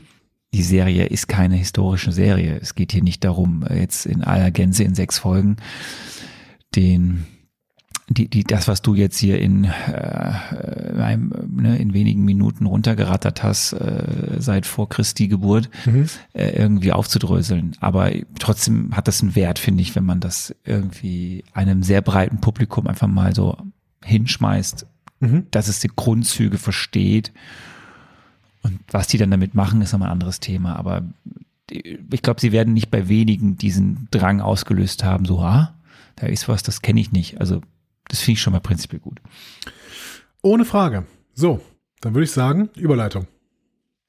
Die ist nur ganz kurz, jetzt geht's wirklich los. Wir gehen auf die Folgen vier bis sechs und schauen aber am Anfang noch ein bisschen auf den Hintergrund zu Folge drei, was wir letztes Mal ja nicht in der Form machen konnten. Ich erinnere nochmal, die Folge heißt Destined, äh, Bestimmung, äh, Mira Menon. Ich habe das letzte Mal falsch gesagt. Äh, Mira Menon ist, das ist ihre zweite Folge, die Regisseurin. Äh, Buch Sabir Piazzada, AC Bradley and Matthew Chancey. Chancey? Ich weiß immer noch nicht, wie ausgesprochen wird. Und das ist ja zusammengefasst letztes Mal schon. Ich mache noch mal ganz kurz einen Recap. Im Endeffekt ist es ja alles rund um die Hochzeit. Mhm. Äh, die Kamalas Bruder feiert, das ist ja der Höhepunkt der Folge und vorher kriegt sie ja quasi von den Clandestines, Clandestines, Clandestine. wie sprichst du es? Clandestines, äh, ja quasi deren Herkunft und ihre Herkunft ein bisschen mit so aufgetischt und dann ist es das große Finale und die Hochzeit geht den Bach runter und die werden angegriffen. Ähm, eine sehr schnelle Wandlung von very nice zu very bad in einer Folge auf jeden Fall. Aber das ist ein Thema, was uns jetzt noch begleiten wird, was alles so schnell erzählt wird. Ich möchte aber jetzt noch mal kurz auf die eben hier die Marvel-Mythologie eingehen. So, einerseits wird ja das, das, das, das Wort, das Wording, das hatten wir in unserem Cold Open auch, der, des, der Gin gedroppt. So, wir reden nicht vom Getränk Gin, wir reden von der Figur Gin, den Figuren Gin, die wir eben aus der Popkultur als Genie in the Bottle oder als bei Aladdin kennen. Ähm, also diese Figuren aus Filmen, Geschichten, Serien, die wir oft als liebenswert, praktisch, witzig und abenteuerlich äh, irgendwie kennen, manchmal eben auch als furchteinflößend in Psychothrillern oder Horrorfilmen. Ähm, das hat aber relativ wenig mit dem damit zu tun, was das für eine Rolle im Islam spielt, denn das ist ja was, was aus dem Islam kommt. Ähm, ein Djinn in der islamischen Vorstellung ist ein Wesen, das aus rauchlosem Feuer erschaffen ist. Ein Geistwesen aus einer parallelen Welt. Es verfügt über einen Verstand, ganz wichtig. Und so heißt es, äh, oder in der Mythologie, bevölkert neben den Menschen, Satanen und den Engeln mit anderen Djinn die Welt. Ist aber eben nur in Ausnahmesituationen äh, für den Menschen sichtbar. Im Islam gelten sie als eine eigene Schöpfungsart und als Wesen, die Gott nach den Engeln und vor den Menschen erschaffen hat. Nach den Engeln vor den Menschen. Okay. Mhm. Genau. Äh, Es wird davon ausgegangen, dass es gute und böse Djinn gibt, daher auch eben dann in der Popkultur die Guten und die Bösen. Ähm, und Fakt ist, die Djinn gelangten aus dem altarabisch vorislamischen in islamische Glaubensvorstellungen und werden mehrfach auch im Koran erwähnt, ne? also sind Teil dieses Glaubens und ja, ist eben weit verbreitet im Kulturraum und äh, die Marvel Comics haben sich dann diese Idee hinter diesen Wesen angenommen und hatten dann tatsächlich eben auch in den Marvel Comics eine Figur, ein Wesen, was tatsächlich auch als Djinn bezeichnet wurde in den Marvel Comics, nämlich die Figur Elalyt. So. Okay. Ähm, die hast du natürlich jetzt hier in der Serie nicht gesehen. Ich bin gerade bei den Marvel Comics, aber sie, sie fußt auf dieser realen Mythologie auf. Und ähm, diese, dieses Wesen, dieses weibliche Wesen, Elalyt, äh, ist ein Geist aus einem Edelstein, äh, die durch eine Figur namens Adam Destin, so, kommt der Sache näher, Clandestine, Clandestine, Adam Destine, befreit wurde. Kurz gefasst, diese Figur Elalyt und Adam heiraten und bekommen dann viele Kinder und sind damit die Schöpfer der Clandestine. Okay. You know? Also kommen wir zu den Clandestine. Aber und der, habe ich das jetzt irgendwie ver verpasst? Was war denn Adam Destin für ein oder Destine für ein Wesen? pass auf, pass Ja? auf, pass auf. Jetzt komme ich zu den Clandestine, Clandestine, Destin, Clandestine. Die Clandestine Whatever. sind in der Die Clans. whatever. Die Clandestine sind in der Comic Marvel Welt, wie jetzt gerade angedeutet, die übermächtigen Nachkommen von Adam ne, und Elalyt. Mhm. So, Adam lebte in den 1100er, sagt man das so? 1100er Jahren? 1100er Jahren, ja. Ja, Ähm, und hatte mit 16 Jahren, der war erstmal ein normaler Dude, ja, und hatte mit 16 Jahren einen beinahe tödlichen Unfall. Und als er um sein Leben rang, hatte er eine Vision einer fremden, schönen Frau, die ihn zu sich rief. Ja, also bei diesem Unfall. Long story short. Erstmal hatte er nur diese Vision. Jahre später, äh, Adam kämpfte wieder um sein Leben beim Kampf mit einem bösen Zauberer um einen magischen Edelstein. Traf er wieder auf diese Frau, die er ja schon mit seinem, als er 16 war, in seiner Vision getroffen hat. Und da stieg dieser Djinn aus diesem Edelstein empor, nämlich es war Elalit. So. Und dann, die fanden sich ganz nice. ja, ich hab's ja gesagt, Offensichtlich haben wir geheiratet. Ne? So. so, und dann haben sie halt geheiratet und dann gab es quasi Mensch-Djinn-Hybride, die aus dieser Ehe, aus dieser Paarung hervorgingen. Und das, diese mit, also das sind dann deren Kinder im Endeffekt, sind die Gründer oder das ist dann quasi die Mitglieder oder das sind die ersten Clandestines Okay. Clients. So, und die haben unterschiedliche übernatürliche Superkräfte. So, sind zum Beispiel unverwundbar, können heilen oder kosmische Energie beeinflussen. So, ich bin hier beim Comic, ne, bei der auch? Comic Origin. Ähm, das habe ich jetzt in der Form gar nicht so schnell rausgefunden. Ich glaube aber auch wenn, dann sehr langsam. Okay. So. Also, das war aber, ist alles Comic-Welt, ja? Also, das, so ist die Historie des Origin in der Comic-Umgebung. So. Kommen wir jetzt zu den Unterschieden zwischen den Comics und dem MCU. Und hier kommen, fangen wir direkt mal an. Ähm, die Djinn in der Serie erinnern eher an mächtige Figuren aus anderen Reichen, anderen Dimensionen oder Norddimension. Planeten, wie wir das, wie wir das eben von Loki kennen, ne? Oder also von Thor und Loki oder wie wir das von, auch von den Eternals kennen. Was Oder ja nachvollziehbar ist. Ja, genau. Hm, Ja. Ja, Asgardians, Eternals etc. Äh, auch diese Dimension, Dimension, die wir da bei ne, äh, Shang-Chi und äh, Legend of Ten Rings sehen im Film. So. Äh, Also deswegen hat man quasi auch hier das jetzt so ins MCU angepasst. Denn diese Nor-Dimension, von der hier im MCU die Rede ist, die gibt es in der Form überhaupt nicht in den Comics. Mhm. Also ist eine Erfindung hier für das MCU. ähm, das nochmal so ein bisschen, um es klar zu machen. Jetzt muss ich mal ein bisschen runterscrollen. Ich weiß nicht, was das MCU immer mit diesen äh, unterschiedlichen Dimensionen hat. Ja, das werden wir, das ist eine Frage, die ich jetzt gar nicht hier stehen habe. Das müssen wir mal jetzt beobachten. Also wir werden ja ne, in ein paar Wochen dann über Phase 4 sprechen. Und das heißt ja immer, die Phase 4 liegt die Grundlage fürs Multiversum. Aber ist jetzt eine andere Dimension auch Multiversum? Also wo ist eigentlich der Unterschied zwischen Paralleluniversum und Dimension? Denn wir haben es mit Dimensionen zu tun. Bei Dr. Strange, diese, dieses Spiegeluniversum ist ja auch einfach nur eine andere Dimension. Also aufgelegt auf die Realität, in der Dr. Strange oder die Zauberer irgendwie das Sagen haben. Aber das ist ja nicht jetzt etwas wie Dr. Strange geht in ein anderes paralleles Universum, was wir in Dr. Strange in the Multiverse of Madness sehen. Völlig richtig. Also was das mit diesen Dimensionen an sich am Ende auf sich haben wird. Und wir kennen jetzt halt immer mehr Dimensionen. Hier werden wir ja auch mit einer konfrontiert in dieser Serie, Nor Dimension. Wissen wir nicht, kann ich dir nicht sagen. Weiß ich wirklich nicht. Ja. Ähm, ist ein Thema, was wir weiter beobachten müssen. Da wird irgendeine hoffentlich, also bis, ne, ziehen sie da weiter auch das dann aus, führen sie es aus, aber hier wird ein Strang aufgemacht, neben irgendwie Multiversum, Paralleluniversen, eben auch dieses Thema Dimension aufzuführen.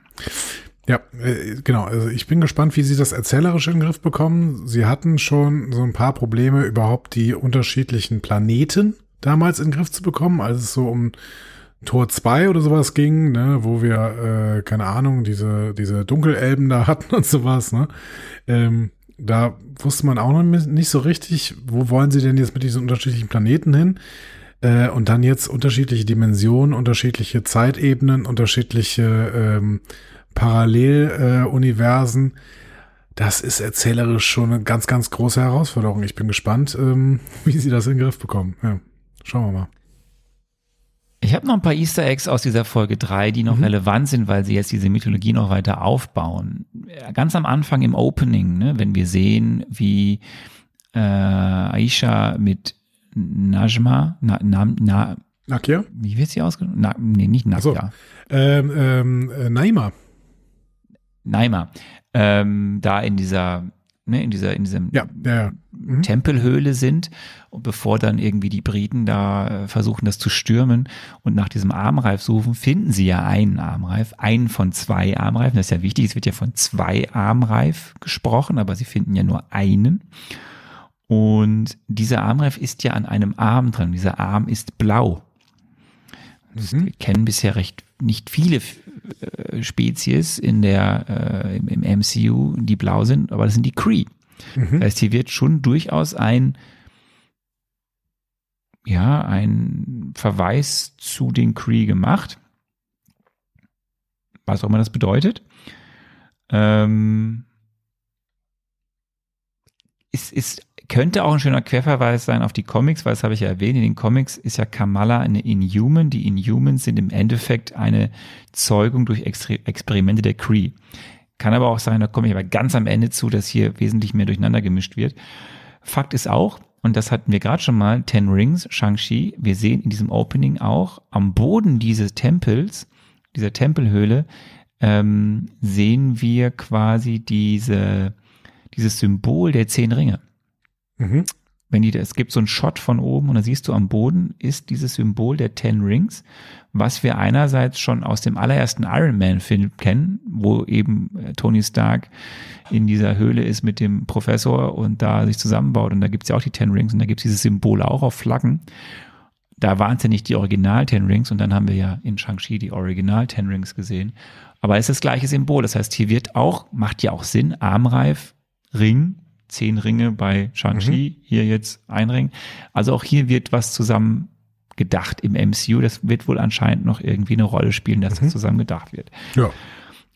Ähm, ja, und dann in Folge 3 gibt's noch zwei ganz kleine weitere Easter Eggs. Einmal wird der Name Eric Selvey gedroppt, den kennen wir ja noch aus den Thor-Filmen vor allem. Äh, der hat nämlich ja hier anscheinend zu Nor Dimension geforscht.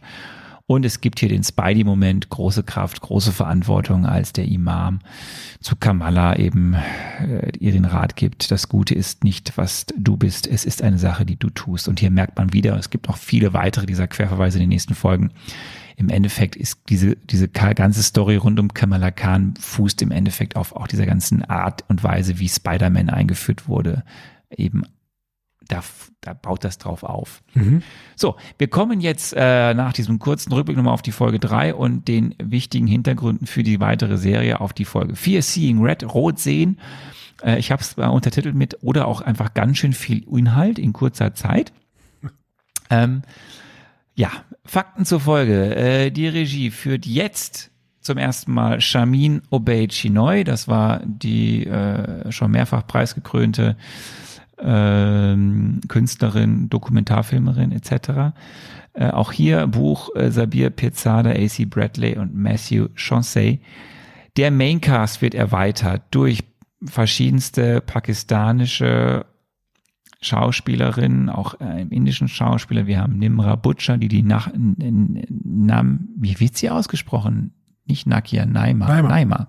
Naima. Oder Naima. Wir haben Ja. Samina Ahmad, die die Sana spielt, was eine sehr erfolgreiche und auch geehrte pakistanische TV-Persönlichkeit ist. Mhm.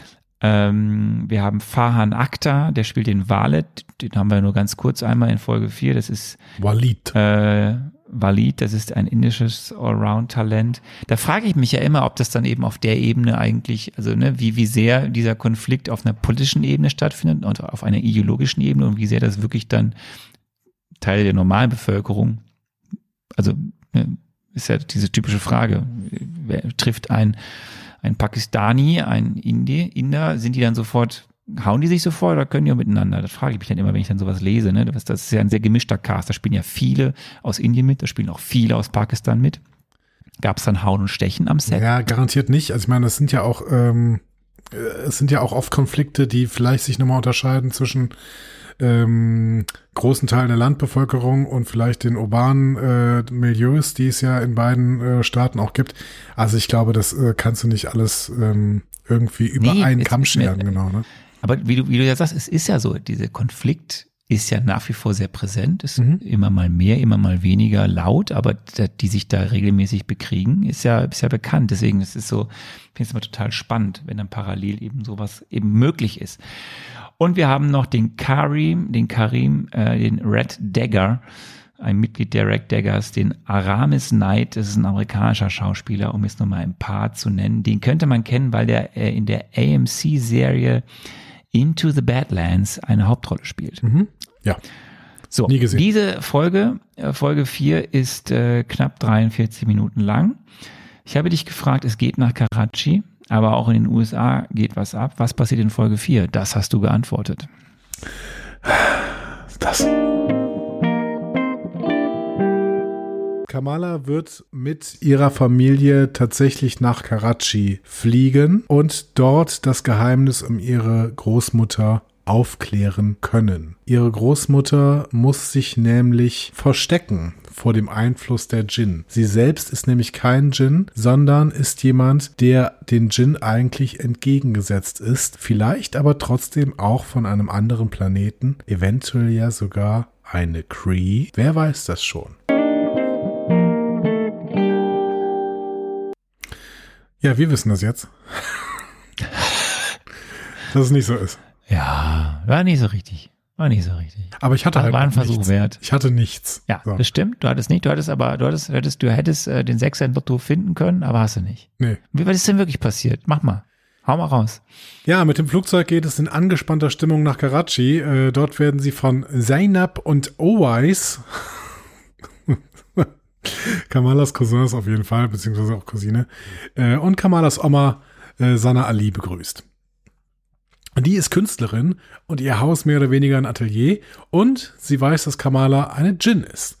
Der Armreif hat ihr während der Teilung Indiens schon das Leben gerettet, sagt sie. Am nächsten Tag geht sie mit ihrem Cousin, also Kamala, äh, und ihrer Cousine auf den Markt shoppen. Sie will natürlich zum Bahnhof und nach dem Zug suchen und da ihre Familie aber nicht so richtig Lust hat, lässt sie sich dann von einem Fremden den Weg zum Bahnhof zeigen. Als dann die 14-jährige amerikanisch-pakistanische, äh, ja, nicht heimische in Karachi allein am Bahnhof von Karachi ist, wird sie von einem Typen mit einem Messer angegriffen. Als der den an Völlig, aber im abgetrennten Bereich. Genau. Als der den Armreif bemerkt, ist er plötzlich auf ihrer Seite. Ähm, andere Männer kommen und er bringt sie durch ein Restaurant in einen geheimen Ort, dem Orden der Roten Dolche, also die Red Daggers. Die Red Daggers ähm, kennen sich auch aus mit der anderen Dimension, dieser Noor-Dimension, und so bekommt Kamala weitere Infos. Währenddessen werden die Djinn in Jersey von Damage Control durch ein Gefängnis geführt. Sie können aber fliehen. Äh, Cameron wird allerdings zurückgelassen. Er hatte die Gruppe verraten und ist damit jetzt raus.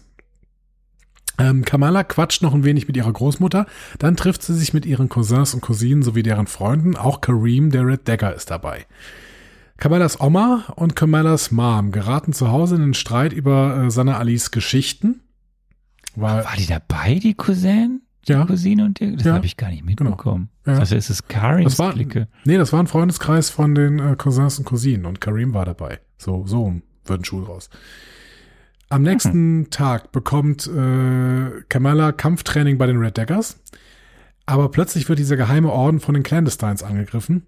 Krach, Bumm, Kampf, Verfolgungsjagd. Am Ende wird nicht nur ein Clandestine, nämlich Salim, getötet, sondern auch der Red Dagger-Boss Walid. Im Showdown in einem Laden stirbt dann auch noch ein weiterer Clandestine, nämlich Adam oder Adam. Ich finde, ich bin sehr beeindruckt, dass du die ganzen Namen dir rausgesucht hast. Ich bin sehr beeindruckt. Ja, ich habe mir Mühe gegeben. Äh, Naima, die Chefin der Clandestines und Mutter von Cameron, versucht Kamala zu erstechen, aber als sie den Armreif, Armreif trifft, versetzt sie damit Kamala zurück ins Jahr 1947, mitten in die Teilung Indiens. Uhuhuhu. Ja, wir haben viel zu besprechen. Es ist ja auch relativ viel passiert in dieser kurzen Folge. Ähm, aber Ja, sie toppen es ja gleich noch in, Geht eigentlich. in Folge 5. Ja, oder, es ist vielleicht zu wenig passiert. Wir werden das jetzt gleich ausdiskutieren. Also, wir gehen auf die Schwerpunkte in dieser Folge ein. Wir fangen mal kurz mit dem Opening. Ich musste ja so applaudieren. Ich musste so applaudieren, dass ähm, es ist so, es ist so schön, weil es ist immer so, der, das Flugzeug, ich bin ja sehr viel geflogen in meinem Leben und Mhm. jetzt dieses Jahr vielleicht weniger, aber die letzten Jahre bin ich ja wirklich sehr viel geflogen. Und ich verstehe es nicht.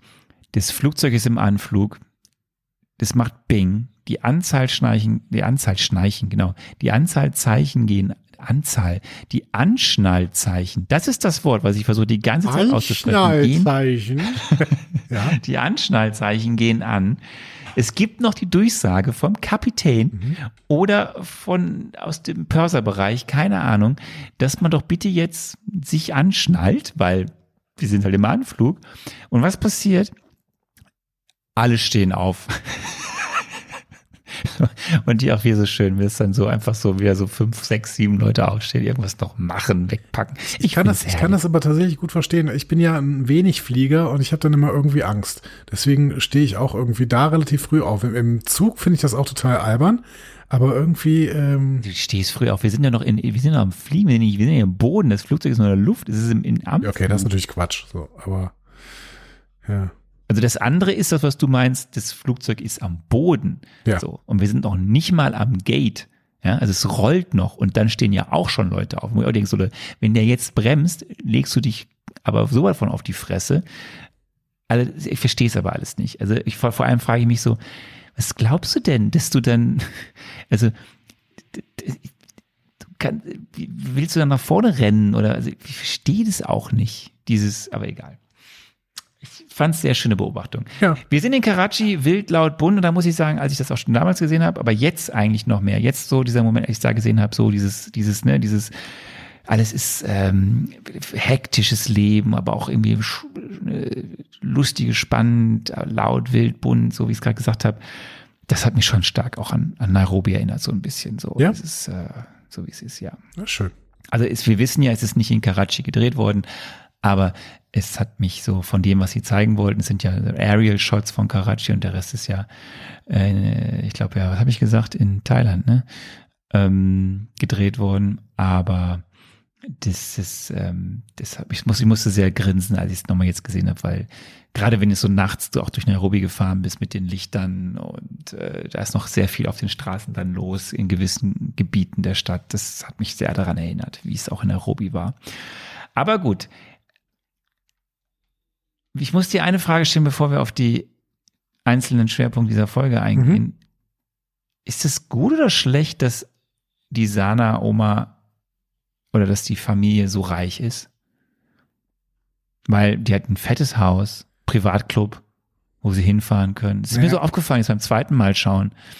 Ja, also ich hätte mir ja bei dem Flug im Prinzip schon die Frage gestellt, wie kann denn eine Familie, die so in äh, diese eher so am ja im sozialen Brennpunkt in Jersey, ja, vielleicht, aber keine Ahnung, auf jeden Fall nicht so total reich aussieht. Wie können die denn mal eben so einen Flug in Richt nach, nach Karachi? sozialer Brennpunkt ist halt jetzt auch nicht. Nee, aber Bitte. keine Ahnung, auf jeden Fall. Vorstadthaus. Ja, aber auf jeden Fall jetzt nicht so, dass man sagen würde, okay, dann buchen wir doch morgen einen Flug und fliegen nach Karachi. Weil das ist, also, was kostet ein Flug nach Karachi? Jetzt, so von hier, sagen wir mal, so von Frankfurt Airport nach Karachi, was glaubst du? Economy, hin Ja. und zurück, wenn du es wenn buchst für, ich, jetzt Heute für, für morgen, morgen. oder für, Heute für morgen. ja, heute für morgen ist immer absolut teuer. Was weiß ich, 2000 Euro? Gucken wir doch mal, pass mal auf. Live-Recherche, hier googelt der Chef noch selbst. Äh, vom 8. 8.3. nach Karachi. Also hin und Pakistan. zurück. Äh, zwei Erwachsene, nee, ein Erwachsene und ein Jugendlicher. So. Ja. Ähm, hin und zurück. Sagen wir mal Ich zurück. habe jetzt 2000 Euro pro Person, ne? 2000 Euro pro Person, hast du gesagt? Ja, Also. hin und zurück. Frankfurt am Main nach Karachi, äh, Hin- und Rückflug, Mittwoch auf Freitag, sagen wir mal. So. Du brauchst ganz schön lang für die Recherche. Da sind wir bei 4.665 Euro pro Person. Oh, nee, stimmt nicht. Jetzt sucht er noch ein bisschen weiter. Emirates fliegt günstiger. also, wir sind bei ähm, 1047 Euro pro Person. Geht ja sogar. Das, ja, geht. Geht tatsächlich, ja. Für, für dass es morgen ist, geht's tatsächlich. One Stop. Nun gut. Ja, ich, ich mir ist das nochmal jetzt extrem aufgefallen, dass das, ähm, ja, die muss ja, die Sana muss ja eine, also über gewisses Geld und ein, ein, ein, ein Wohlhaben, das, also sie hat, ist ja ein krasses Haus und dann auch diese Sache mit dem Privatclub da oder Golfclub, was es auch immer war, wo sie ja nicht rein durften, weil sie die falschen Klamotten anhat, die Kamala. Das fiel mir nur so auf. Weiß nicht, wie ich das finde. Ähm, also, wir haben ja in dieser Folge diverse Dinge, die da abgefrühstückt werden. Das eine ist so ein bisschen, ne, ein bisschen Pakistan, Karachi zeigen, so ein bisschen Reisemagazin, so ein bisschen Family-Vibes irgendwie machen, Ja. so wie das mit Cousin und Cousine ist. Bisschen kulturelle Gags zwischen den äh, Ländern, ein bisschen Family-Gags auf Kosten der anderen, wie so ein bisschen das Leben in Karachi ist. Ähm, und dann muss ich sagen, dann war es ganz lustig, weil dann würdest, würde, also wenn mich meine Cousine und mein Cousin als, mit, als 16-Jähriger in einem fremden Land, in einer fremden Stadt einfach so stehen lassen, weil sie sagen, wir treffen jetzt Freunde. Mhm. Ich weiß nicht, wie geil ich das fände. Ich fand das total gruselig. Dass, also die ist ja noch nicht mal 16, die soll ein bisschen günst, äh, so, so, günstiger, genau. Sie soll ein bisschen äh, Genau, die ist günstiger. soll jünger sein, ne? Also sie soll auch 14 sein oder sowas, ne? Mit 14 stehst du in Karachi als jemand, der noch nie da war.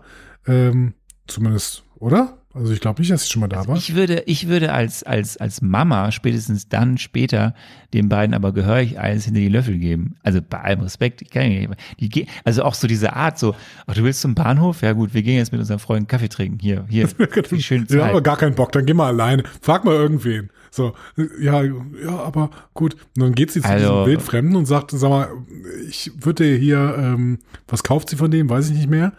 Ähm, auf jeden Fall. Die, die kriegt so ein Foto in die Hand gedrückt. Genau. Stimmt, richtig. Und dann, ähm, ja, das sind 1500 Rupien. Okay, ich gebe dir 2000, wenn du mir noch sagst, wo der Bahnhof ist. Was? also, Ja, ist, äh, also vieles, vieles schwierig. Apropos, aber hier bei der Szene mit dem, mit dem Fototypen, äh, da ist ein QR-Code wieder, Leute. Wenn Ach, ihr schön. den QR-Code scannt, äh, kriegt ihr Folge, Ausgabe 12 von Miss Marvel. Und das ist ganz viel, was äh, diese Serie in dieser Episode inspiriert hat aus dieser Ausgabe 12. So, wir sind dann am Bahnhof, du hast es gesagt, Kamala erforscht den Bahnhof. Äh, praktischerweise ist dann da ein Teil abgesperrt. Auch da ein schönes Easter Egg. Wir sehen an der Wand einen riesigen Ant-Man, äh, also sehr berühmt, dieser Ant-Man in der ganzen Welt. So, und dann hast du Auftritt Karim. Stimmung wechselt ein bisschen, kurz, so, ne, von, von Family, Reise, Folge zu jetzt ein bisschen Fight am Bahnhof, bisschen Fight, bisschen coole Sprüche aber auch, während sie fighten, ne? Ja, hast du Kämpfen mit Donkey Kong gelernt oder so? Später ja noch weitere coole Sprüche, so Whitewashing, China-Küche oder äh, ne, so großes rotes Tuch für deine große Klappe gibt gar nicht. So, Fakt ist auch, die Polizei in Karachi am Bahnhof wird jetzt nicht besonders helle dargestellt, wenn sie es so lange nicht mitbekommen, dass da zwei Leute kämpfen, bis sie dann mal angerannt kommen. Ähm, aber gut, wir, wir, wir, wir reden mal kurz über die Red Daggers. In den Comics ist, gibt es keine Red Daggers, da gibt es einen Red Dagger, nämlich diesen besagten Karim. Karim. Kareem. So, der wird eben in dieser Folge 12 das erste Mal äh, kommt der zum Einsatz aus dem Jahr 2016. Der kämpft eben auf den Straßen von Karachi, beschützt dort äh, mit seinem roten Halstuch und ähm, besitzt aber keine eigenen Superkräfte. Ne? Also der schützt die Armen und Nichtgesehenen, aber der macht das ohne eigene Superkräfte. Der ist einfach wahnsinnig gut im Parcours. Das sehen wir ja auch in der Serie hier ein bisschen und kann sehr gut mit Messern, vor allem Wurfmessern, umgehen. So, und in den Comics taucht er dann einige Ausgaben später an Kamalas High School in New Jersey aus, auf. Dort machen sie dann auch ein paar Abenteuer und mit ihm hat sie auch in den Comics ihren allerersten Kuss. Ah, schön. Uhu. So. Ja, und der größte Unterschied ist halt, in den Comics ist er eine Einzelfigur. Hier im MCU wird ja quasi aufgemacht, dass es eine Red Daggers Gruppe gibt und er ist ein Teil davon. Mhm. So, wir haben da eine Menge Infodumping mit Walid. So, ne, dann gibt's ein bisschen, wer sind die Clandestines und was ist mit den Red Daggers und warum gibt es die und was ist mit diesem Nord-Dimension und Nor-Kraft und wird böse, wenn die Nord-Dimensions über unsere Welt hinüberkommt, böse, böse. Und dann ploppt ja auch diese Sache schon mal auf mit, was du suchst, sucht auch dich. Die Inschrift im Armreif, was wir später dann äh, ja in einer anderen Folge sehen werden. Mhm. Und dann ist zwei, dann sind 22 Minuten vorbei. so. Ja. Und dann kommen noch 22 Minuten. Ja, aber Und die ja, die ja so, super schnell erzählt sind im Prinzip. Ja, ein wilder Ritt. Ja. Ähm, sehr viel wird angeteased, würde ich sagen. So, wir haben den Ausbruch beim DODC, also beim Department of Damage Control in den USA, mit extrem depperten Wächtern und vor allem mit einem Kamran, der ja noch in der letzten Folge eigentlich von seinen Leuten geschmäht wurde, dann kämpfen die Geweine, dann wollen die ihn sogar mitnehmen, aber dann doch entscheiden sich dagegen, ihn fallen zu lassen. Also die haben innerhalb von drei Minuten extrem viele Charaktersprünge. Mhm. Interessant. Dann gibt's nochmal hier ganz viel Familienbande-Geschichten, so ne, Nani und Muneba, Nani und Kamala, Muneba und Kamala. Ja, geht und viele Querverweise im Endeffekt auf das Grundgerüst der gesamten Geschichte, sei es nur der Satz von Nani, mein Pass ist pakistanisch, meine Herkunft ist indisch und mittendrin verläuft eine Grenze. Das kannst du jetzt natürlich auf den Indien-Pakistan-Konflikt führen, auf kulturelle Herkunft, das kannst du auch auf The Clandestine irgendwie führen und den Norddermenschen und unsere Realität etc. pp. So, dann gibt's ein bisschen Lagerfeuer-Action, das ist schon erwähnt. Das Love Triangle mit Karim ist jetzt komplett. Und äh, gibt's noch mehr, noch mehr Infodumping, dann fragt man sich, wie schnell haben es denn die Clandestines jetzt geschafft, da hinzukommen? Ganz schnell zumindest. Ja, und dann gibt's den Tuk-Tuk LKW-Fight in Karachi. Jason Byrne in der Jugendvariante, würde ich sagen. Ein bisschen Bodycount, ne? Da sterben jetzt ein paar. Und dann der finale Battle. Zack, Im Laden. richtig. Und dann ist er zack in eben dort in der Vergangenheit. So. Und dann ist die Folge auch um. Und meine Frage ist, ginge dir auch alles viel zu schnell? Ach, weiß ich gar Nee, nee, nee, das, das muss ich nicht sagen. Also es ging mir nicht zu schnell. Ich ähm, habe schon, bin schon die ganze Zeit mitgekommen. Das war ja jetzt auch die, nicht äh, so eine äh, schwierige Geschichte. Ähm, nein, also das kann ich nicht sagen. Mir ähm, war natürlich wieder, und das kannst du dir denken, ähm, mir ist dieses Armband leider total unklar. Und das finde ich Ja, halt wieder schade. ich. So, weil äh, das, ich weiß die ganze Zeit nicht, was mit diesem Armband überhaupt äh, passiert. Ich weiß ja noch nicht mal, was dieses Armband überhaupt für Fähigkeiten hat. Weil ähm, die spekulieren ja wild drauf rum, ne? die wissen das auch nicht. Jetzt kommt wieder in den Kommentaren, ja, die wissen das so selber nicht, wie sollen die? Ja, aber das interessiert mich ja nicht, weil ich kann dieser Geschichte nicht folgen, wenn ich nicht weiß, welche Fähigkeiten da wieder äh, dabei sind. Und das finde ich halt schade. Also niemand konnte auf Basis dessen, was da äh, passiert ist, kommen sehen, dass du dadurch, dass du mit einem äh, Dolch der Clandestines auf dieses Armband schlägst, plötzlich in der Vergangenheit landest und ein Großmutterparadoxon auslöst. so. Ähm, das ich finde es immer schade, weil dann, dann wirst du so von der Geschichte überrumpelt. So. Du, du wirst von mir keine Widerrede hören. Aber ich, ich halte mich noch zurück, weil ähm, da kommen noch Punkte.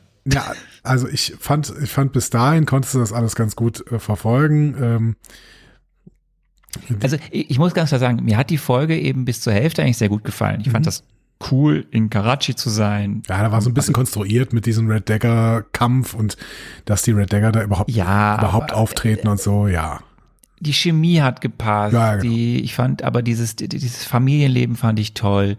Ich fand äh, wie, durch das Karachi, wie es dargestellt wird hier jetzt, aber das da laufen, so ein bisschen noch was mitbekommen, so nebenbei. Alles fein, dann ging es recht fix natürlich und dann in, in, der, in dem Restaurant oder im, und dann wird ein bisschen wieder Infodumping gemacht Und das Infodubbing ist ja so, es wird ja, es wird ja, es werden dann immer so neue Begriffe gedroppt, die ein bisschen weiter erklären, aber wie du sagst, sie erklären dann eigentlich nicht so viel. Ähm, aber dann auf einmal nimmt es ein, dann werden so viele Sachen verhackt Stück in Mhm. kurzer Zeit, wo ich mir denke, so, da hätte man nicht da ein bisschen mehr die Geschichte erzählen können und dafür machst du halt den, dann ja das Finale dieser Folge, der, der im Endeffekt ja dann der, der, die, die ja schön inszeniert war. Da will ich ja gar nicht sagen. Ich finde das ganz lustig mit den Tuk-Tuks und mit dem LKW und so ein paar Sachen, die da passiert sind. Aber es ist halt dann an anderer Stelle eingespart worden, wo man Zeit gehabt hätte, vielleicht ein bisschen deeper zu werden. Kommen wir aber dann jetzt zu Folge 5 direkt, wo wir auch über das Thema Deepness bestimmt reden werden. Nämlich wir kommen zu Time and Again. Aber und abermals. Auch hier Regie Shamin Obey Chinoy. Das Buch ist eine Autorin äh, aus Amerika mit äh, asiatischen Wurzeln, nämlich Fatima Ashka, die wiederum ähm, Emmy nominiert ist schon für eine Webserie namens Brown Girls. So, diese Länge ist die kürzeste der ganzen Serie, nämlich ein bisschen mehr als 35 Minuten nur. Und äh, lieber Andi, ich habe dich gefragt, was passiert in dieser Folge? Mhm. Äh, und ich habe Folgendes gesagt. Die Jin treffen auf Kamala, weil Vergangenheit trifft Gegenwart. Und Kamala ist nämlich wieder da, aus Karachi zurück. Und die Jin sind ja immer noch in Jersey. Das heißt, Karachi meets Jersey. Gibt also einen zweiten großen Kampf zwischen den Jin und Kamala. Ich war ein bisschen unmotiviert zu spekulieren. Ja, das ist mir aufgefallen, spätestens nach dieser Antwort. Ja, was soll ich, äh, keine Ahnung, ich hatte ja wirklich gar keine Ahnung, was da rumgeht. Aber ich habe es dir ja auch gespiegelt, dass, dass ich unmotiviert war. Ähm, aber ich kann dir gerne erzählen, was wirklich passiert ist, wenn du möchtest. Das wäre nett, ja. Wir sind in der letzten Folge am Ende in 1947 geendet äh, und jetzt starten wir mit 1942 und zwar mit Aisha, der Mutter von Kamalas Oma Sana. Äh, die flüchtet nämlich gerade vor der britischen Armee und trifft dann auf Hassan, einen Einwohner Indiens vor der Teilung, der sich ebenfalls gegen die Briten stellt. Hassan nimmt Aisha auf und irgendwann sprechen sie auch miteinander und mehr. Bald wird Aisha nämlich schwanger. Das ist nicht durch Sprechen passiert. Im Jahr 1947 wird Aisha dann von Naima, der Clandestine, gefunden. Sie will deswegen den Ort verlassen. Hassan will aber bleiben. Es ist ja sein Elternhaus und er kämpft gegen die Briten. Aisha kann ihn dennoch überzeugen und so landen sie dann an dem Bahnhof zum Zeitpunkt der Teilung Indiens. Weil Aisha dort Naima sieht, gibt Aisha Hassan die Aussicht über Sana. Dann wird äh, Aisha von Naima erstochen. Hassan aber verliert Sana im Getümmel. Blutend zündet Aisha mit ihrem Armreif zumindest noch eine Fackel an. Die sieht dann Kamala, die auch über den Bahnhof geht. Kamala findet Aisha und sagt ihr, dass sie Sana retten muss. Aber Aisha stirbt und schenkt Kamala noch ein Foto. Kamala rettet jetzt ihre Oma im Getümmel, beziehungsweise kann Sana auch das Licht kontrollieren und so zurück zu Hassan finden. Kamala hat also im Endeffekt ihre eigene Oma gerettet. Also ein Zeitparadoxon. Ähm, alle wachen in der Gegenwart auf. Dort geht Marty dann. McFly. Ja, dort geht dann ein Spalt zur Nor-Dimension auf und Naima hofft, nach Hause gehen zu können. Ähm, eine Clandestine, Faria, berührt den Spalt und verwandelt sich in ein Skelett. Unschön. Ähm, Kamala versucht noch den Spalt zu stabilisieren und gleichzeitig Naima aufzuhalten, durch den Spalt zu gehen und Kamran zurückzulassen. Naima hört aber nicht auf sie und verwandelt sich also ebenso in ein Skelett. Dabei schreit sie noch nach Kamran. Das hört der am anderen Ende der Welt und ist natürlich sofort getroffen. Kamala wird, nachdem der Spalt wieder geschlossen ist, von ihrer Mutter und ihrer Oma gefunden. Kamala gibt dann ihrer Oma Sana das Bild, das Aisha ihr gegeben hat. Außerdem bekommt Kamala noch ein Red Dagger Tuch. Als sie weg ist, findet Kamalas Mom noch Kamalas Halskette mit einem S-ähnlichen Symbol. Das habe ich irgendwie dann nicht mehr mitbekommen, dass es aufgelöst worden ist, aber wie auch immer. Zurück zu Hause gibt's die große Khan-Familienversöhnung. Also Mom ver, äh, versöhnt sich mit ihrer Mutter, mit Sana, und Kamala versöhnt sich mit ihrer Mom. Am Circle Q trifft Cameron auf seiner Flucht auf Bruno. Die beiden connecten jetzt erstmalig und Cameron nennt Bruno auch nicht mehr die ganze Zeit Brian. Bruno nimmt Cameron auf, aber sie werden schnell von einer äh, Stark-Drohne überrascht. Cameron greift diese mit Lichtpfeilen an, die Drohne explodiert dann aber im Circle Q. Was hast du nicht mitbekommen? Ähm, diese Halskette mit dem S-ähnlichen Symbol. Ja. Was hat es damit nochmal auf sich? Es ist nur quasi ein kleines Easter Egg. Ja, ob es ein Easter Egg ist, es ist halt, ähm, diese Kette ist ja quasi bei dem Kampf ein bisschen verformt worden. Mhm. Die hatte sie vorher an. Und im Endeffekt ist das jetzt ja ihr Symbol, was wir am Ende auch auf ihrem finalen Kostüm sehen und auch die ganze Zeit ja schon im, äh, im, im Miss Marvel Logo haben. Es ist dieses Logo, dieses, dieser Blitz. Ah, okay. Weil die Mutter tut so, als würde sie das vielleicht erkennen. So. Aber tut sie Ja, nicht. äh, es ist, es ist, glaube ich, eher so gemeint, weil im Endeffekt gibt ja die Mutter, also das Schöne an der Serie ist ja, also ich werde, ich kann das mal schon mal anteasen, es werde, ich werde viel Positives sagen, ich werde aber auch viel Negatives sagen, die, die, diese Herleitung, wie Miss Marvel zu Miss Marvel wird, finde ich in dieser Serie sehr schön dargestellt. Auch Mhm. durch, ne, da am Ende dann die Mutter gibt ihr das Kostüm, ja. Also sie kriegt ja im Laufe der Serie schon immer wieder einzelne Komponenten. Ja. Und am Ende überreicht dann ja die Mutter ihr im Endeffekt das im Ganzen nochmal so kostümmäßig, wie sie dann aussieht in Folge 6. Und dann ja ganz am Ende, und da, da ist ja auch dieser, dieser, eben dieses Symbol drauf, was wir die ganze Zeit ja auch schon im Intro sehen oder im, im, im, Logo von Miss Marvel. Ja, das stimmt natürlich. Die Mutter macht dann, Dann- ja das Kostüm und dann näht sie dieses Symbol da drauf. Genau. Ja, okay. Hm? Genau, und dann am Ende der Vater, der erklärt, dass ihr Name eigentlich äh, Marvel. Das ist immer noch das ist halt schon alles. Ich weiß, aber das meine ich ja. Das ist halt alles sehr schön gemacht, wie durch ihre Familie sie zu dem wird, was sie im Endeffekt dann ist. So, das ist ganz, ganz nice. Genau, da sind wir nicht. Wir kommen eben, wir sind ja eigentlich hier in Folge 5. Wir starten eben mit einem, mit den ersten, der gesamte erste Teil oder eigentlich über die Hälfte der ganzen Folge findet ja in Indien statt, beginnt in 1942 und geht dann eben bis zum besagten Abend in 1947 am Bahnhof. Du hast das erzählt, also wir haben eine intensive Geschichtsstunde, ähm, die ganze kreist da eben um Aisha, Hassan und Sana und dann eben die große Dramatik der mit, finde ich, schon ja, mich emotional abholenden Bildern, sei Mhm. es eben die, diese Märsche der Menschen da über die Felder oder an den Häusern vorbei, die brennen, ähm, sei es dann die Dramatik in dieser Enge am Bahnhof, die was interessant inszeniert ist, bis dann zu diesem Zurück in die Zukunft Vibes mit Kamala, wobei in der Moment an sich einen das dann schon packt.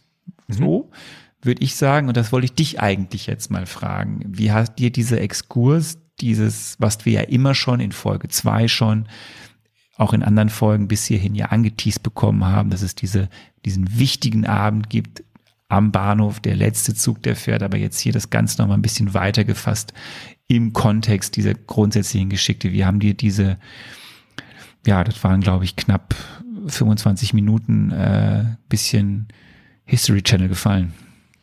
Ähm, durchwachsen, ehrlich gesagt. Also ich finde, ähm, es gab Teile, die mir sehr, sehr gut gefallen haben.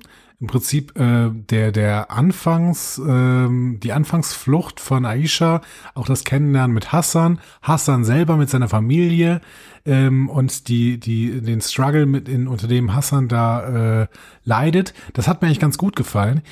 Mir haben und das tut mir total leid, diese ganzen Szenen am Bahnhof nicht so gut gefallen, weil ich erstens da die ganze Zeit diese, diese so ein Set-Gefühl hatte, ne? also dass das einfach nur ein sehr, sehr groß angelegtes Set ist, was ja auch ist, aber ähm, ich hatte da irgendwie nicht den, nicht die Vibes, dass das irgendwie authentisch ist, dieser riesige Bahnhof, dieser riesige Güter, Güterbahnhof ähm, und es war auch mir, wie so vieles in dieser Serie, echt nicht gut inszeniert. Also in dem Moment, wo du mehr ähm, Leute hattest, wo du mehr ähm, Richtungen hattest, in die irgendwelche Leute gingen, wusstest du gar nicht mehr, in welche Richtung es denn irgendwie gehen sollte. So, das hatte ich ähm, ehrlicherweise vor allen Dingen bei dieser, bei, bei allen möglichen ähm, Action-Szenen und vor allen Dingen dieser Verfolgungsjagd in der letzten Folge, ähm, wo du überhaupt nicht mehr wusstest, wer gerade in welche Richtung läuft und wer gerade wen verfolgt, weil, weil sich auch diese Bilder überhaupt nicht mehr genähert, äh, äh,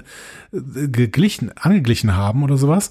Ähm, und an dem Bahnhof hatte ich das auch. Dann läuft plötzlich Hassan in die eine Richtung, lässt Sana stehen. Wo ist denn eigentlich Aisha? Ähm, also wo befinden die sich gerade? So, also vielleicht hätte man das irgendwie über einen Drohnenshot einfangen können oder sowas. Aber das war alles mir Also es, ja, es sollte auch den Anschein machen, dass es unübersichtlich ist. Das ist mir schon klar. Aber ähm, es war dann irgendwie für mich so unübersichtlich, dass ich überhaupt nicht mehr wusste, wer gerade in welche Richtung unterwegs ist. So. Ähm, und ich wusste auch nicht, äh, ja, vielleicht spiegelt das ja alles diese, diese Situation bei der Teilung Indiens äh, wieder. Okay. So, als Stilmittel. Aber für mich hat es dann in der Stelle irgendwie Schwierigkeiten gegeben, dem inszenatorisch zu folgen. Äh, interessant, weil gerade das mit dem, also wie gesagt, dieser ganze Teil eigentlich hat mich sehr abgeholt. Ich finde es sehr schön. Auch äh, erst ruhig und dann eben immer dramatischer inszeniert. Und also mich hat gerade diese, das ist ja, das ist ja ein großes Set und dann halt nochmal wahrscheinlich eben äh, computertechnisch ja vergrößert, wenn du diese, diese, diese größeren Shots hast von der, von der gesamten, die totale. Aber eigentlich hat mich das, also ich konnte diese Enge, dieses Chaos durchaus nachempfinden und auch das, die, diese Verzweiflung in dem Moment, wo ja auch ähm, Naima dann die Aisha quasi ersticht und die nochmal irgendwie versucht, dann, dann doch zu, zur Tochter zu gelangen, der Vater, der die Sana irgendwie so. Also ich konnte das schon irgendwie, das hat mich schon, ja, mich hat das, also ich fand das okay. Also ich fand das nicht nur okay, Okay, das hat, okay. also bei mir hat's funktioniert. Mhm. Ich finde, ich finde nur, dass eine Serie, die gerade auch so teuer ist, ne, und die so einen, ähm, so einen hohen Anspruch auch irgendwie hat, dass die sich, Da hätte ich ja die Frage gestellt, haben wir eigentlich die 100 bis 150 Millionen Euro gesehen? ja, ich weiß nicht, ob das alles in diese Lichtblitze da geflossen ist, aber sicherlich hat dieses Set von diesem Bahnhof, äh, war sicherlich nicht die günstigste Szene insgesamt. Ähm, und ich finde, dann sollte man sich äh, auch wirklich am besten messen. So, ne? Und wenn ich jetzt zum Beispiel mal an so ein Setpiece, Ja, da äh, hast du recht. wenn ich so mal an so ein Setpiece denke ähm, von Battle at the Bastards bei Game of Thrones, ähm, was ja auch so eine riesen Massenszene ist, wo du aber immer weißt, wer gerade wo ist, obwohl es absolutes Chaos ist. So, du, du weißt trotzdem, was passiert da gerade, wer ist gerade wo, wo sind die Leute irgendwie und wo sind die Ausgänge eventuell, wenn es noch welche gibt. Vielleicht gibt es auch gar keine mehr oder sowas. Oder ähm, zuletzt gesehen bei äh, Last of Us Folge ähm, fünf, ja, müsste fünf gewesen sein. Genau, da gibt's auch ein großes Setpiece ähm, in Kansas City, äh, eine, eine ähm, relativ große Schlachtszene am Ende dieser Folge, ähm, bei der du immer genau weißt, wer wo ist, obwohl absolutes Chaos ausbricht. Ne? So. Ähm, Du kannst Chaos eben auch so inszenieren, dass du als Zuschauer noch folgen kannst und noch das Gefühl hast, ähm, ich sehe, weswegen die auch gerade in einer völlig chaotischen Situation sind. So, ne? ähm, und werde nicht mit einfach in das Chaos geworfen und muss mich irgendwie zurechtfinden und habe im Prinzip gar keine Anhaltspunkte mehr, um mich zurechtzufinden. Das finde ich immer so ein bisschen schade. Äh, Verstehe ich total und ich gebe dir recht, man muss sich an den großen messen, dafür haben sie genug Geld. Äh, dann ist auch die Frage eben, welche Regisseurinnen, Regisseure habe ich? Sind die eben in dem Metier erfahren oder nicht? Klar, es gibt welche, die können Action ganz toll, es gibt Mhm. welche, die können es nicht. Oder auch Massenszenen. Äh, die Frage ist auch, das habe ich ja letztes Mal gesagt, wie sehr haben eben die Covid-Restriktionen dann da auch vielleicht hier und da einen Strich durch die Rechnung gezogen? Weiß ich nicht. Waren ja schon auch bei dieser Szene gerade am Bahnhof viele am Set. Also ich habe keine Ahnung, ob man vielleicht noch mehr hätte haben können oder nicht. Ähm, aber du, ich gebe dir recht. Also man, wenn man es, man kann es natürlich definitiv noch besser machen. Ich, was ich nur sagen will, diese bedrückende Stimmung, die ist bei mir angekommen. So, Mhm. die, die, die, die packt mich auch trotzdem jedes Mal noch. Aber wir müssen ja nicht nur über diese ersten 25 Minuten reden, wir müssen ja auch über die verbleibenden 13 Minuten reden Mhm. ähm, dieser Folge. Und da wird ja auch noch mal eine Menge reingepackt, nämlich, also Portal hat sich geöffnet, Wunsch erfüllt, aber OW, äh, haben wir nie erfahren, aber der Schleier tötet sie anscheinend. Warum auch immer. so, Ja, das ist mir also das, wofür sie, warum sie jetzt die ganze Zeit das Ge Gewese gemacht haben, die letzten 100 Jahre, 80 Jahre, der Schleier tötet sie halt. Äh, Und mindestens ebenso schwammig ist dann die Figurenzeichnung schon die ganze Zeit von Naima, die 80 Jahre auf die Heimkehr in ihre Dimension wartet und dann kurz bevor und Kamala dann einfach nur eine bewegende Rede über Kamran hält, dann doch sich nochmal umschwingt und jetzt doch das wieder ihr Dienst in die gute Sache stellt und ihr Leben opfert, warum auch immer sie du dann schafft, den verstanden? Zu schließen und dann ihre Macht dem Kamran übergibt. Ja, Hm. habe ich so verstanden. Ja. Das habe ich nicht verstanden. Ja, also diese Charakterentwicklung könnte ich dann auch nicht verstehen. Ich habe das tatsächlich ein bisschen anders verstanden. Ich habe ich habe so verstanden, dass äh, Naima eben äh, dieser Verlockung, äh, eben den Dimensionswechsel doch wieder äh, durchzuführen, nicht so richtig widerstehen kann und deswegen eben doch in diesen Richt in diesen äh, Riss gegangen ist, obwohl eigentlich schon äh, vorher durch äh, den anderen Jetzt habe ich den Namen doch Nein, vergessen. nein, nein. Sie sagt ja sogar dann, dann schließe ich das jetzt. Also für Kamran, ich gebe, übergebe ihm die Macht und schließe das jetzt. Also weder habe ich verstanden, wie sie es schafft, dieses Ding zu schließen, noch habe ich verschafft, verstanden, warum sie jetzt auf einmal so eine, nochmal so eine Charakterwolte hinlegt. Also sie sagt es wirklich, nachdem äh, Kamala da ihre, ihre, ihre, an ihre Vernunft appelliert, was ja prinzipiell erstmal eine nachvollziehbare Idee ist, Mhm. aber dass dann Naima so schnell umschwenkt, also völlig aus dem Nichts. Ähm, nachdem sie auch zuvor ihren Sohn ja auch da liegen gelassen hat und zurückgelassen hat und also echt, Ja, und in dem Fall, also wenn das so ist, ähm, äh, und ich glaub dir da, dass du das besser mitbekommen hast, ähm, und dass sie ja auch schon wie lange drauf wartet? 70 Jahre? ja, So? 80 Jahre, 80 Jahre oder so. Also es ist, es, ist- es ist so, ja, hier hätte ein paar Folgen und Story-Erzählungen vielleicht besser getan. So, dann haben wir ein bisschen Familienzusammenführung wieder. Ähm, schön. Ja, So, Verabschiedung schön. von Red Dagger, Familienstories, äh, Der Abschluss, der, der Abschluss der Episode hat mir total gut gefallen, um da mal hinzuspringen, weil ähm, ich finde, dass äh, die Chemie zwischen Cameron und äh, Bruno dann total gut funktioniert. So. Ja, aber auch hier, es geht ja recht fix. Also es muss dann noch ganz schnell das auch noch in die Folge gepackt werden, ähm, dass er jetzt eben diese Kräfte halt hat. Wir wissen nach wie vor nicht, wie sie es übertragen haben, von der Mutter über den halben Globus bis zu Kamran. Aber es hat halt Bluetooth. funktioniert. Bluetooth finde ich super. Äh, Bluetooth gehört die Zukunft. Und ja, dann kommt ja auch schon die Drohne und ähm, Bruno kann gerade noch sagen, du hast jetzt auch Kräfte. Er spricht mir aus der Seele. Und dann explodiert halt schon der Laden drunter. ähm, ja, dann Damage, Control sollte. Damage Control sollte wirklich mal äh, ein bisschen aufpassen, ob sie die Stark Drohnen, äh, äh, Stark, Dro Stark Drohnen, so rum, ähm, wirklich dauerhaft einsetzen sollten, weil die sind offensichtlich auch sehr explosiv. Ja, aber sie haben ja anscheinend eine Menge davon. Ja, dann ist ja gut. Und sie haben ja anscheinend Zugriff, wie wir in der letzten Folge sehen, auch auf viele andere Waffen, die wir aus ganz alten Filmen kennen. Aber da- dazu später mehr. Ja, und wir müssen am Ende, Die- wir müssen am Ende noch mal drüber sprechen, weil du mir die ganze Zeit eingeredet hast, dass Damage Control die Bösen sind. Und ich bin da weiterhin nicht sicher, deswegen würde ich da gerne mal am Ende noch mit dir drüber sprechen. Da freue ich mich schon Wir die ganze können Zeit. gern, wir können drin drüber sprechen, aber ich würde jetzt gern, bevor wir auf Folge 6 kommen, sagen, das war die Folge, wo ich den Fernseher gerne an die Wand geschmissen hätte. Okay. Ich nehme so ein bisschen das vorweg. Ich, kann das sagen, weil ich jetzt gleich bei Folge 6 dann wiederum ein bisschen versöhnlicher werde.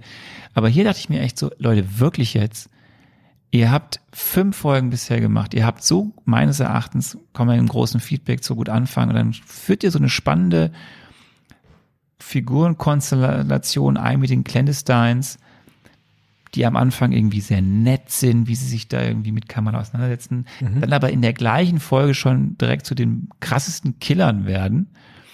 Mhm. Und dann kommt überhaupt kein weiterer Tiefgang. Ich weiß bis jetzt nicht, warum eigentlich die aus der Norddimension rausgeschmissen wurde. Das wurde mir nie erzählt. Ich weiß bis jetzt nicht so ganz, warum sie um, klar, sie wollen zurück in ihre Heimat. Kann ich verstehen. Warum, so, es wird dann irgendwie beiläufig erzielt, aber wenn sie das tun, dann wird unsere Erde irgendwie über den Haufen ge, gerammt. Mhm. Warum erzählt mir aber auch keiner, ob man das vielleicht auch anders hinkriegen könnte, wenn man ein bisschen mehr forscht, weiß ich nicht. Dann dieser komische das- Charaktersprung von der Neimer. Und dann bin ich noch gar nicht bei dem Punkt, wie der Armreif funktioniert und dieses ganze Noor-Ding, ja. Ähm, Guck mal, jetzt Oder der Powertransfer plötzlich, zu Cameron. plötzlich bist du derjenige, der sich über fehlendes Worldbuilding aufregt. nee, weil es hier mich tatsächlich, weil hier Hat sich rausgebracht. Ich weiß ja, was sie, Mhm. weil, weil das Ding ist, ich glaube, ich bin hier so pinzig, weil diese Story oder diese ganze, es gibt so viel Gutes in dieser Serie meines Erachtens und es gibt, gibt aber dann so viele Sachen, die sie durch zu schnelles Storytelling oder zu schlechtes Storytelling einreißen. Dazu gehört ja auch, wir kommen gleich zu dem Damage Control. Dann, dann sind sie mal zwei Folgen ja völlig irrelevant, aber irgendwie dann doch, wird sie doch wieder gedroppt. Was sie mir eigentlich mit der ganzen Damage Control Schiene erzählen wollen, weiß ich nicht. Kommen wir gleich zu. Aber lass uns doch dann einfach jetzt mal, dann machen wir gleich die große Zusammenbewertung. Äh, lass uns doch mal zu Folge 6 kommen. No Normal, nicht normal. Ja. Hier wieder die, die ganz am Anfang auch Regie geführt haben, Adil und Bilal. Ähm, und die Folgenlänge liegt bei 44,5 Minuten, inklusive der Post-Credit-Scene. Andi, was passiert im großen Finale? Hattest du mich gefragt und ich habe folgendes geantwortet. Das große Finale wird sein, dass Kamala ihre Bestimmung annimmt und als Beschützerin der Erde auftritt, denn auch ihre Oma ist schon als Beschützerin der Erde gegen den Einfluss der Djinn aufgetreten und dafür ist sie überhaupt auf der Erde. Vielleicht ist Kamala eine Cree, aber wer weiß. Auf jeden Fall ist sie eine Beschützerin der Erde und deswegen wird sie ihre Bestimmung annehmen und von nun an Beschützerin der Erde sein. Vielleicht ist Kamala eine Cree, wer weiß. Da kommen wir gleich zu. Auf jeden Fall hast du äh, ja durch diese Allgemeingültigkeit durchaus Punkte geholt. So, ja. Was soll ich auch sonst machen? So, ich erzähle dir, was passiert ist. Also, die Damage Control rund um Sadie Deaver überprüft die Lage rund um die Explosion im Circle Q. Äh, die Agenten werden angehalten, nicht tödliche Munition zu verwenden. Wir merken uns, selbst Sadie Deaver sagt, dass die Agenten keine tödliche Munition verwenden sollen. So. Cameron und Bruno haben überlebt, die sind jetzt in der U-Bahn. Cameron ist aber angeschlagen und in der U-Bahn werden seine Fähigkeiten durch einen Rempler dann auch ausgelöst. Äh, das heißt, wir sehen schon da, hm, schwierig mit Cameron. Ähm, Kamala verrät ihre Familie, dass sie Nightlight ist. Die wussten aber alle schon Bescheid. Ähm, dann erfährt Kamala von Nakia, dass das Circle Q explodiert ist. Und Bruno antwortet nicht auf Anrufe. Schwierig für Kamala. Kamalas Mutter gibt Kamala einen Anzug und Kamala läuft damit los. Gut, dass sie bei Rot immer stehen bleibt. Bruno und Cameron äh, treffen Nakia in der Moschee. Bald darauf kommt äh, aber Deaver in die Moschee und lässt alles durchsuchen. Äh, der Moscheevorsteher Abdullah kann Bruno und Cameron aber rechtzeitig verkleiden und durch den Hinterausgang rausbringen. Die beiden treffen dann auf Kamala. Cameron geht es so schlecht, dass immer weiter Energiestöße von ihm ausgehen. Kamala ruft Red Dagger Kareem an, der ihr einen Kontakt gibt, um sie aus der Stadt rauszubringen. Sie treffen Nakia an der Schule. Vor der Schule versammelt sich Damage Control. So, jetzt kommen noch Zoe Zimmer und Amir zu unseren Helden, irgendwie an Damage Control vorbei, whatever, äh, um zu helfen. Äh, Sadie Deaver von der Damage Control ruft dann äh, Cleary an, der die Mission abbricht SchülerInnen anzugreifen, könnte relativ schlechte Presse geben, sagt er. Äh, Diva ruft aber stattdessen noch mehr Agenten. Die brechen dann auch in die Schule ein und finden eine Musikbombe. Äh, also, sie finden eine potenzielle Bombe, die eine Musikbox ist. Unsere HeldInnen spielen mit den Agenten Katz und Maus, während Zoe Simmer schlechte Presse auf TikTok produziert. Im Chemielabor haben sie beispielsweise so eine Elefantenzahnpasta-Falle gebastelt. Äh, und bei allem Slap Slapstick muss man auch sagen, Camerons Zustand verschlechtert sich. Cameron und Kamala küssen sich aber auch fast. Aber äh, Bruno unterbricht sie. Natürlich nur, um sie zu warnen, dass Agenten gleich kommen. So. Bruno lenkt die Agenten mit einem Tanz von Kamala und Cameron ab. Nakia, Zoe und Amir beschießen sie mit Softwellen. Trotzdem, äh, irgendwann treffen die Agenten auf Cameron und Kamala. Cameron es eskaliert dann mit seinen Kräften. Kamala stellt sich dazwischen, um die Agenten zu beschützen. Als Cameron erfährt, was mit seiner Mutter passiert ist, eskaliert er weiter. Der rennt auf die Straße, Divas-Leute nehmen ihn in Anschlag, aber Cameron ergibt sich nicht, sondern lädt seine Kräfte auf. Und das bringt die Agenten dann dazu zu feuern. Kamala stellt sich mit einem Lichtschild dazwischen. Diva aber kontert mit einem Schallwellenangriff. Alles beobachtet von einer Menge Schaulustiger, inklusive Familie Khan, die sich mittlerweile davor gesammelt hat. Als Kamala den verletzten, ähm, äh, der, äh, wie heißt er nochmal? Ähm, Cameron sieht, ich hatte wieder was Falsches geschrieben, als Kamala den verletzten Cameron sieht, entwickelt sie dann neue Fähigkeiten. Sie vergrößert sich. Cameron wacht auf und greift die Damage Control Agenten an. Diva will Cameron erschießen, aber der schmeißt ein Auto auf sie. Das verfehlt aber Diva und es fliegt auf die Zuschauenden zu. Kamala rettet sie, indem er das Auto auffängt und irgendwo anders hinlegt. Cameron hat jetzt völlig die Kontrolle verloren. Er stößt immer mehr Lichtenergie aus. Kamala bastelt eine Lichtkugel um sich und Cameron herum, damit er niemanden verletzen kann. Cameron glaubt, dass niemand sie so akzeptieren wird, wie sie sind. Kamala antwortet, doch, denn es gibt kein Normal. Folgentitel, check. Die Schaulustigen bilden jetzt einen Schutzwall zwischen den Damage Control Leuten und Kamala und Cameron. Ähm, Kamala schickt äh, Cameron zum Hafen.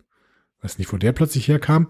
Äh, Sadie Deaver wird nochmal aufgefordert abzuziehen. Äh, Cleary ist jetzt nämlich wirklich sauer. Und Meinst du das, wo der plötzlich herkam? Es geht die ganze Zeit darum, dass sie Cameron zum Hafen bringen wollen, damit er dort dann über eine Kontaktperson nach Karachi kommt zu den Red Daggers. Okay. Auf jeden Fall. In den folgenden Tagen ist Nightlight auf jeden Fall absoluter TikTok-Star. Kamala ist stolz, sie spricht auf dem Dach mit ihrem Papa. Der fragt sie nach ihrem Superheldennamen und zusammen stricken sie dann einen neuen Namen. Kamala heißt nämlich eigentlich Wunder, Wunder heißt Marvel, also ist Kamala die kleine Miss Marvel. Ähm, Cameron trifft sich mit Kareem in Karachi. Bruno hat Camerons Auto vermacht bekommen. Er hat außerdem noch äh, etwas über Kamala herausgefunden. Da ist so etwas wie eine Mutation in ihrem Blut. Tja. Uhuhu.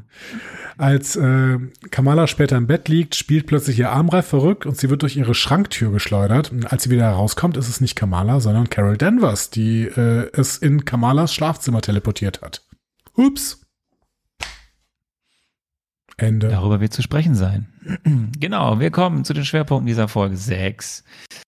Also klar, wir haben am Anfang der Folge Rückkehr, Kamran, Bruno, die da irgendwie äh, sich gegenseitig helfen. Wir haben die Familienzusammenführung und dann kulminiert das Ganze ja, alles ganz nice, muss alles abgehakt werden, alles ganz nett. Und dann wird noch eine wichtige Sache, äh, dann ruft ja Kamala bei Karim in Karachi an und fragt ihn, kannst du helfen? Und mhm. da gibt es so ein kleines Easter Egg, weil er steht ja vor dieser Karte, dieser Noah-Karte. Und ähm, der Fokus auf der Karte hat sich verschoben, wo jetzt dieses runde Ding ist. Und wir haben ja gelernt, dass die damit das Noah tracken auf der Welt. Und ich habe das jetzt so verstanden, dass im Endeffekt dadurch, dass dieser Fokus auf der Karte verschoben wurde und auch jetzt nicht auf Jersey City steht, dass anscheinend ja auch noch mehr von diesem Noah oder diesen Sachen, die Kamala erlebt, mit ihren Kräften in der Welt abgehen muss. So habe ich das jetzt mal gedeutet, dass man uns sagen will, ist jetzt nicht nur in Jersey City Action, sondern auch woanders in der Welt. Mhm. Mal gucken. Ja. Äh, ja, und dann beginnt ja im Endeffekt, nachdem sie in der Moschee waren, der School Fight. Du hast es schon gesagt, auf einmal tauchen da auch nochmal Leute, Charaktere auf, die wir seit der ersten Folge nie mehr gesehen haben. Ich frage mich halt, wie die da reingekommen sind, weil die Damage Control stand doch schon vor der Schule. Oder waren die die ganze Zeit Ja, aber so jetzt immer, so, ja, Zoe Zimmer war ja schon da, hat sie, sagt sie ja, weil sie ist da gerne für ihre TikToks, weil es in der, in der Theater stimmt, Aula ist stimmt, gutes Licht. Und der Bruder? Und äh, der hat gesagt, er kam durchs Klofenster. Ah ja, okay. Ja, guck mal, da habe ich wieder nicht weil mit denen gehört hat, und sie hat, haben alles gesagt, erklärt. Ja, der hat gesagt, ich war ja auch mal hier Schüler und deswegen guckt mich nicht so böse an. Und ich muss hier sein, weil Mama sagt, ich soll auf Kamala aufpassen. das fand ich ganz geil eigentlich von der, von der Erzählung. Ja. Ähm, ja, wir sind also in dem Schoolfight und oder in dem, vor der Schule dann auch. Und du hast ja alles schön erzählt. Kleines Easter Egg hier. Die Waffen, die das DODC nutzt, vor allem dann die große Schallwaffe, aber auch die kleinen Schallwaffen, sind ein direkter Verweis auf die Waffen aus The Incredible Hulk. Mhm. Stimmt, richtig. Ähm, da erinnere ich mich auch noch dran. Äh, das war dieser so, helle, helle Kampf auf dem, ähm, auf der Wiese vor der Uni, genau. Genau, eines der wenigen Sachen, die mal interessant waren, weil es hell war. Ja, genau. An diesem Film. Ähm, Wir tun dem ja, und dann hatten, der ist bestimmt im Vergleich zu den ganzen äh, Story-Strängen, die wir hier mit den komischen verschiedensten Universen sehen und sowas, ist der vielleicht wir müssen ihn nochmal gucken. Das, das, gilt, das gilt zu bewerten, wenn wir so weit sind, dass wir es bewerten Rewatchen. Ähm, so, dann haben wir hier den großen Spidey-Moment natürlich während dieser Kampf, du hast es gerade angedeutet. Äh, Zoe schafft es durch ihre Videos, dass die ganzen äh, ja, die ganzen Nachbarinnen und Nachbarn und Interessierten vorbeikommen und ihre Heldin feiern wollen und auch beschützen wollen und eben dann sich auch vor sie stellen. Und ähm, das ist ja so ein bisschen auch das Ding, was wir als ja als Thema auch bei Spider-Man in den ein oder anderen Inkarnationen und äh, Kinofilmen haben. Und ja, das ist schon alles ganz schön, also so die, die Slapstick, aber auch die Ernsthaftigkeit, wie auch der Kampf draußen ist, äh, das ging mir dann schon auch wieder immer zu Herzen. Das war schon schön inszeniert. Die Mhm. Folge hat mich wieder abgeholt. Ähm, wobei ich mich persönlich gefragt habe, auch hier wieder so innerhalb von drei Minuten von wir küssen uns fast zu wir, wir, wir kloppen uns aber jetzt dann auch, Kamran und Kamala, fand ich dann auch recht schnell alles. Klar kann man irgendwie erklären mit dem, mit dem, dass die Kräfte sind und dass er irgendwie nicht genau weiß, was da mit der Mama passiert ist, aber ah, ja, lassen wir es. Pack schlägt sich, Pack verträgt sich, hat mein Opa immer gesagt. Richtig. So, kommen wir zu den wichtigsten Dingen eigentlich, die diese Folge uns ja mit auf den Weg gibt, nämlich was ist Kamala denn jetzt nun? In den Comics, ne, wissen wir, habe ich gesagt, Inhuman. Hier am Anfang und am, in der Mitte und fast bis zum Ende heißt es, sie ist irgendeine Art Djinn, Clandestine, Mhm. Clandestine. Und dann droppt Bruno in der allerletzten Szene vorm, vorm Abspann. Hör mal, du hörst übrigens, irgendwie bist du eine Mutantin. Was natürlich dann damit heißt, hey, wir haben die erste X-Men hier. Also ganz unabhängig davon, dass das MCU. irgend so ein Schüler rausfindet, okay, der scheint ein bisschen Ja. genial in Naturwissenschaften zu sein, aber äh, come on. Ähm, ja, das kam irgendwie für mich aus der Kalten, weil ich habe gedacht, okay, Moment, ich dachte, das ist jetzt, die ist einfach eine Nachfahrerin, Nachfahrin von Sana und äh, Sana ist offensichtlich, ähm, also ich habe gedacht, die hätte auch irgendwie was, weil sie, sie stellt sich doch selber als Jin vor. Das hatte ich jetzt bis dahin schon geschluckt. Du, ich, also was, was in der ganzen Serie durchaus hier und da angeteased wird, ist, dass der Armreif die Kräfte bei ihr freigesetzt hat. Das heißt, ja. Warum andere keine Kräfte haben, liegt halt daran, dass sie irgendwas nicht haben, aber sie hat's. Sana hat die Kräfte ja in der Form, wie sie Kamala hat, ja auch nicht. Sie hat zwar Vision, aber nicht diese Kräfte. Aber die kann Ähm, nachher auch da, wenn, wenn, wenn die am Flug, am, am Bahnhof da gefunden wird, kann die doch auch hier dieses Lichtdings machen. Die Sahne. Sana? ja. Nein. Die ist doch gar nicht da. Doch, die wird doch da gefunden. Sana ist doch, Sana ist doch die Oma und die Oma wird gerettet von, ähm, Ja, Kamala. als Kind. genau, als Kind. Und als Kind hat die Kind. dann auch so ein paar Fähigkeiten. Nee, das, das, dieses, dieses Licht hat ja Kamala gemacht. Das Kind hat dann durch das, das Kamala hat dem Kind eine so eine Treppenstufe gemacht. Diese Treppenstufe, also diese ne, Lichttreppenstufe, die zerplatzt dann irgendwie und wird dann zu diesem Licht, was dann wiederum der Vater sieht. Und Also dann, Sana hat selbst keine Kräfte. okay, das habe ich anders gelesen an der Stelle. Ist aber auch egal, es geht ja um Kamala. Ja. Worauf ich aber hinaus will, ist, ich gebe dir ja recht, also Bruno droppt im letzten Moment der Serie. Du, ich habe übrigens rausgefunden, ne? by the way, ja, wie hat das rausgefunden? Lass mal dann. Aber du hast jetzt irgendwie auch so, du bist anders, du bist eine Mutantin. Ähm, ist ja alles schön und gut. Ich frage mich halt nur, warum erzählt man uns dann irgendwie fünf Folgen lang, dass sie irgendwie Jin Clandestine ist, um dann am Ende zu sagen, dass sie eine Mutantin ist und dass wir damit irgendwie die erste X, nicht die erste, es durfte bisher nicht genannt werden, aber, aber eigentlich sind ja auch, es ist ja auch äh, so jemand wie Wanda auch eine X-Woman. aber jetzt haben wir hier mit Kamala die offiziell erste Mutantin. Ähm, wir hören auch das Theme, wir hören ganz kurz das Theme dieser X-Men-Comic-Serie aus den 90er Jahren. Mhm. Aber das kann man Übrigens auch verbinden miteinander, oder? Also man kann doch sagen, dass die Mutation daher kommt, dass äh, irgendwo in ihrer Genetik mal ein Djinn unterwegs war. Genau, und das ist jetzt die Frage, was vermischen sie da jetzt eigentlich? Also du kannst das schon verbinden. Also die X-Men an sich haben ja, der werden ja die Fähigkeiten ausgelöst, so ist so grob gesagt die Origin durch ein X-Gen. Mhm. So, alle X-Men haben dieses X-Gen.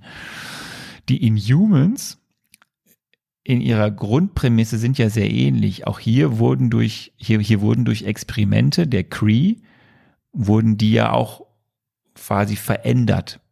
Im Mhm. Endeffekt ist eine Veränderung ja auch eine Art von Mutation. Und die Jin oder Clandestine und dieses Noor-Ding, wie fasst das jetzt zusammen? Leben vielleicht ganz viele X-Men in dem Noor? Keine Ahnung. Das wird uns das MCU hoffentlich noch erklären. Fakt ist einfach, dieser, dieser Mic Drop am Ende von Drew Bruno heißt einfach jetzt, okay, wir haben jetzt hier halt quasi nicht nur irgendwie eine Jin oder eine Clandestine, die irgendwie Norkräfte hat, sondern irgendwie auch eine Art Mutantin, woher auch immer die Mutation kommt, wissen wir nicht. Ist als einfach mal gedroppt worden. Mhm.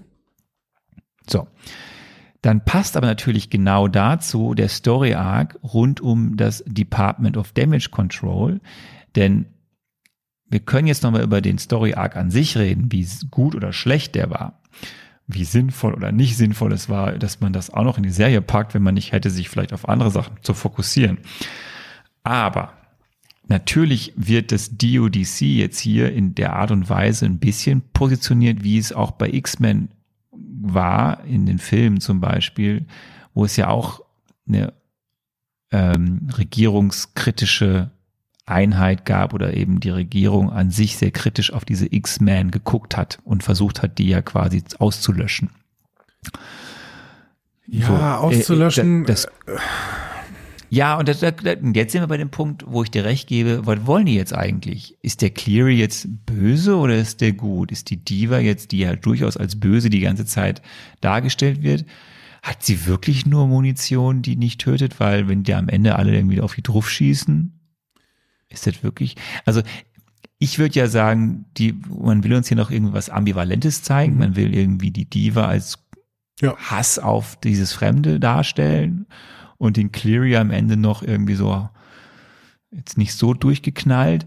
Aber was genau die jetzt uns mit der DODC da irgendwie aufs Tablett bringen, wo wir sie wiedersehen werden, keine Ahnung. Ja, also im Prinzip ist es eine relativ klassische Geschichte. Ähm, Das DODC hat einen ähm, Gewaltmandat äh, von der Regierung. Ne? Das heißt, im Endeffekt, die dürfen Gewalt ausüben, um eben genau das zu machen, was ihr Name schon sagt. Sie sollen nämlich Damage Control ausüben. Das heißt, sie müssen irgendwie gucken, dass ähm, Wesen, die besondere Kräfte haben, dass deren äh, Zerstörungswut irgendwie eingedämmt wird. Das heißt, die müssen irgendwie kontrollt, äh, kontrolliert werden. So.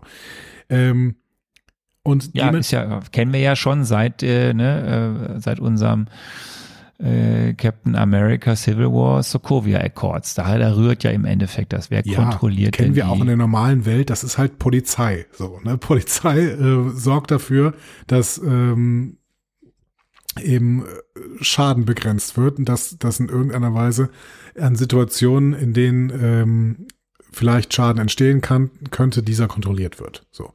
Ähm, und dafür kriegen die ein Gewaltmandat, beziehungsweise sogar das Gewaltmonopol in unserem Staat. So, das ist ja ähm, erstmal nicht schlecht. So, ne? Also es gibt, ist ja erstmal nicht schlecht, dass jemand versucht, irgendwie äh, Dinge zu kontrollieren. Dass Diva hier völlig frei dreht, ist ja die andere Geschichte. So. Ähm, und Missbrauch von Gewaltmandaten gibt es auch sowohl in unserer normalen Welt als auch ständig in Fiktion und zwar auch in, äh, in Marvel ist es ein ständiges Thema. Ich erinnere nur an äh, Shield, ähm, die irgendwann nicht mehr so richtig zu fassen waren und äh, hier, wie hießen die anderen, ne? so Heil Hydra und sowas, ne? Ähm, und keine Ahnung, alles Mögliche, ne? So ähm, Organisationen, die ihr Ma Gewaltmandat missbrauchen. Ähm, ich weiß aber jetzt nicht, ob ich das Department of Damage Control als Antagonist sofort beschreiben würde. Sie sind vielleicht an bestimmten Stellen Antagonist, wenn du die Perspektive unserer äh, SuperheldInnen einnimmst. Aber die SuperheldInnen haben ja auch so viel Macht, dass man sie vielleicht auch kontrollieren sollte. Das ist ja, da sind wir wieder bei den Sokovia Accords. Ne? Ähm, also, ich finde, dass das Department of Damage Control eigentlich noch eine Stärke dieser Serie hier war.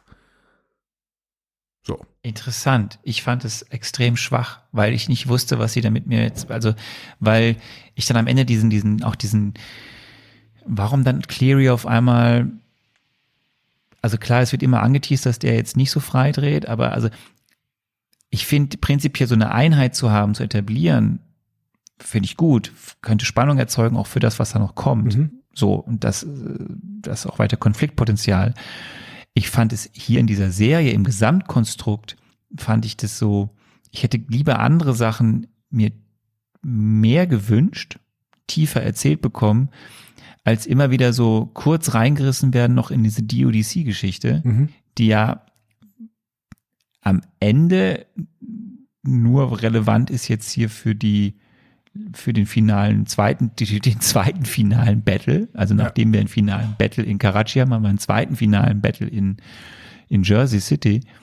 Und sonst ja also wirklich ja minimal nur eine Rolle spielt. Ja, und ich, ich würde es genau andersrum sagen. Ich hätte mir mehr DODC und weniger interdimensionalen Abenteuerspielplatz gewünscht irgendwie.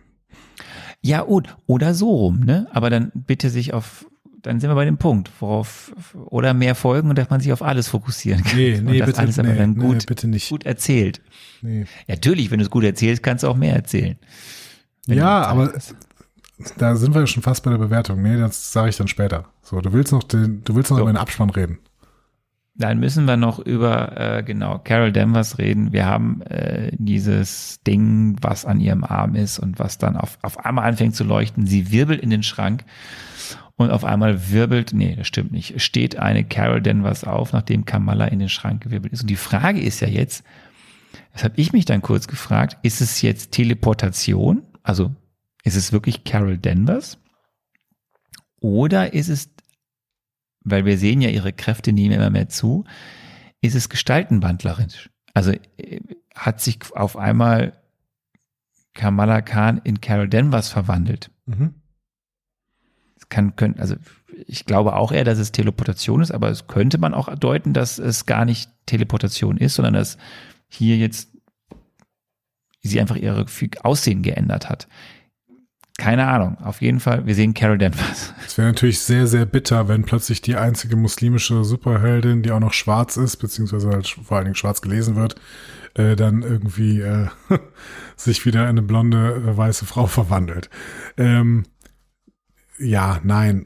Ich denke, dass es Teleportation ist und vielleicht so ein Body-Snatch-Ding irgendwie, dass sie Körpertausch oder, oder auch einfach, keine Ahnung, Tausch einfach, ne? Also dass, dass äh, Kamala jetzt irgendwo sich wiederfindet bei einer Mission, auf der Carol Danvers eigentlich gerade war oder sowas. Und das wäre natürlich eine schöne äh, Voraussetzung für einen Film, den man dann, keine Ahnung, äh, die Marvels nennen könnte oder so. Könnte sein, dass der kommt, genau. So, damit haben wir noch eine Frage übrig, die ich dir gestellt habe, nämlich äh, hast du einen anderen Triple M? Jetzt kommt wieder so viel Geballer und sowas. Ich glaube, mein finaler Triple M ist immer noch der Triple M der ersten drei Folgen. Jo.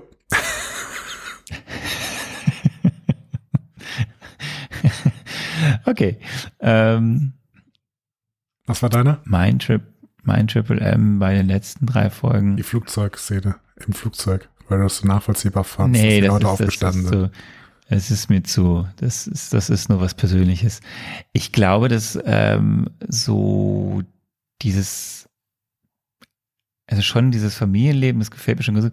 Ich glaube, dieses Ganze, was da, was so am Anfang in der Schule passiert, da wo sie an der Tafel den Plan ausmalen und dann bereiten die das alles vor und so, das hat mir schon sehr gut gefallen. Ich fand das auch einfach sehr nett gefilmt und inszeniert. Das hat, das fand ich sehr schön. Kann ich verstehen. Hatte sehr viel so. Herz. Mhm. Gut. So, wir müssen, glaube ich, gar nicht mehr so viel über die Auswirkungen im MCU reden, weil über die einzelnen Dinge haben wir ja schon jetzt gesprochen, was es da jetzt alles gibt, wieder mit Dimensionen und ist es jetzt eine X-Man oder X-Woman und dann haben jetzt die Clandestines und was hat das alles auf sich? Was passiert jetzt mit äh, Karim in Karachi, mit Kamran, der jetzt auch in Karachi ist? Was wird aus Kamala, die jetzt irgendwo hin teleportiert wurde und äh, Carol, die jetzt wieder auf der Erde ist, wenn es eine Teleportation ist? Ja, das wissen wir, das wird alles irgendwie jetzt Thema werden oder auch nicht. Aber wie fanden wir es denn, was du da gesehen hast, jetzt sechs Folgen, Kollege? Dann fange ich an mit diesem Fazit, ja. Also ähm, ich halte es relativ kurz. Ähm, ich finde weiterhin, dass mir das MCU noch eine Stelle schuldig bleibt, an der sie beweisen, dass sie diese inter interdimensionale, äh, multiversumsmäßige äh, Multi-Zeitlinien-Geschichte, dass sie das irgendwann mal in den Griff bekommen. Erzählerisch.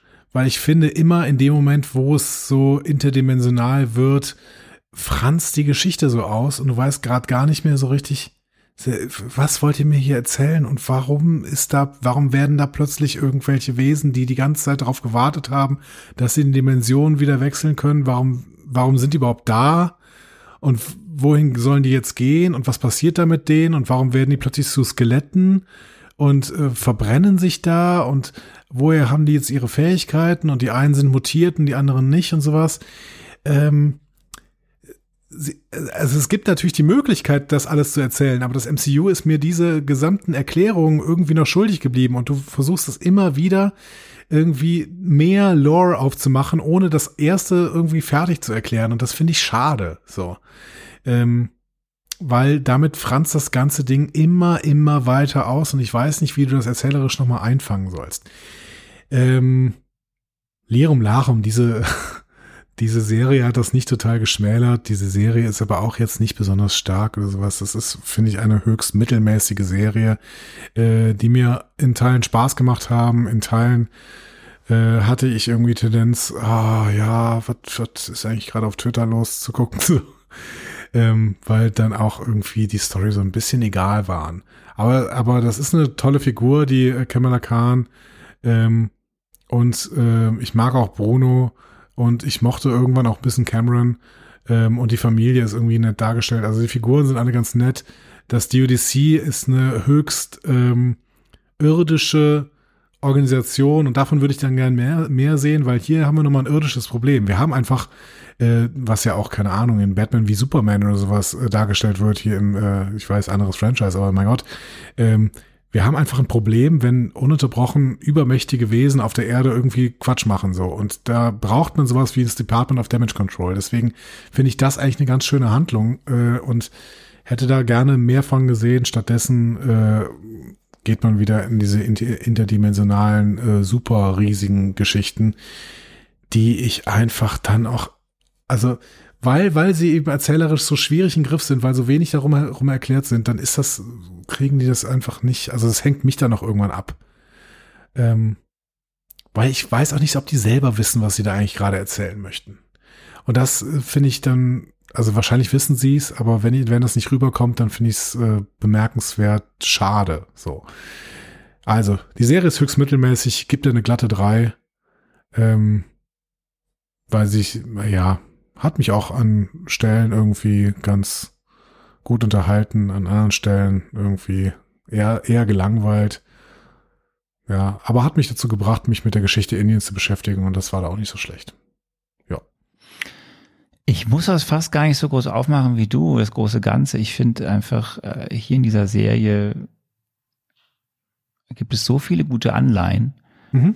die dann einfach verspielt werden. Also, nur du hast einen tollen Cast, die, du hast tolle Figuren, die eben von tollen Schauspielerinnen und Schauspielern, Iman Velani ist großartig und der Rest eben auch, also viele von den anderen auch, die das toll, du kriegst eine Kultur im MCU überhaupt in einer Serie hier mitbekommen, pakistanische Superhelden, ähm, das Leben in Jersey City, ähm, eben auch eben diese ganze Sache, was in der Moschee passiert, so das ganz viele Kleinigkeiten und das, die, gerade in den ersten beiden Folgen wird so viel Schönes aufgemacht und dann fängt es schon an in Folge drei irgendwie schwierig zu werden und dann kippt es halt in Folge vier und fünf und was ich gerade meinte mit, ich habe gar nichts dagegen, dass es hier, das weißt du auch, dass es hier ähm, eine neue Dimension aufgemacht wird, weil es ist ja erstmal sehr beschränkt. Es werden ja jetzt nicht irgendwie zig Multiversen aufgemacht oder so.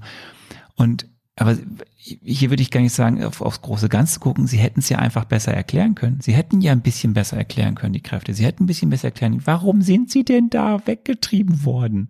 Mhm. Was ist denn jetzt mit Aisha? Ist sie jetzt auch böse oder nicht böse?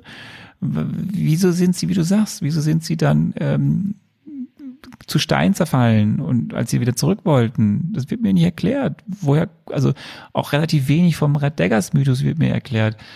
Und da denke ich mir so, warum macht ihr denn Folgen, die nur 35 Minuten lang sind, anstatt dann macht doch Folgen, die alle irgendwie fünf Minuten länger sind, aber erklärt's mir besser. Da stimme ich dir voll und ganz zu, weil hier fällt es mir besonders auf, weil ich eben finde, dass die Serie viele, viele Anlagen hat, die ja in sich es, es wird ja eigentlich nur ein, es sind wenige Figuren, es wird ein kleiner Kreis, ja, es wird eine andere Dimension aufgemacht, irgendwie parallel ist zu unserer, aber es wird ja, das ist ja erstmal noch überschaubar. Es wird ja, es wird ja nur nicht überschaubar, weil es nicht erzählt wird, erklärt wird. Es wird so vage gelassen alles und es wird dann auf einmal sehr vieles in dieser Serie immer nur angerissen, Beziehungsverhältnisse, wer jetzt was mit wem irgendwie für Kräfte oder nicht Kräfte, dann wird am Ende so ein fetter Mic-Drop gemacht, völlig aus dem Nichts, wo ich mich frage, warum habt ihr ja vorher den ganzen Bums dann erzählt?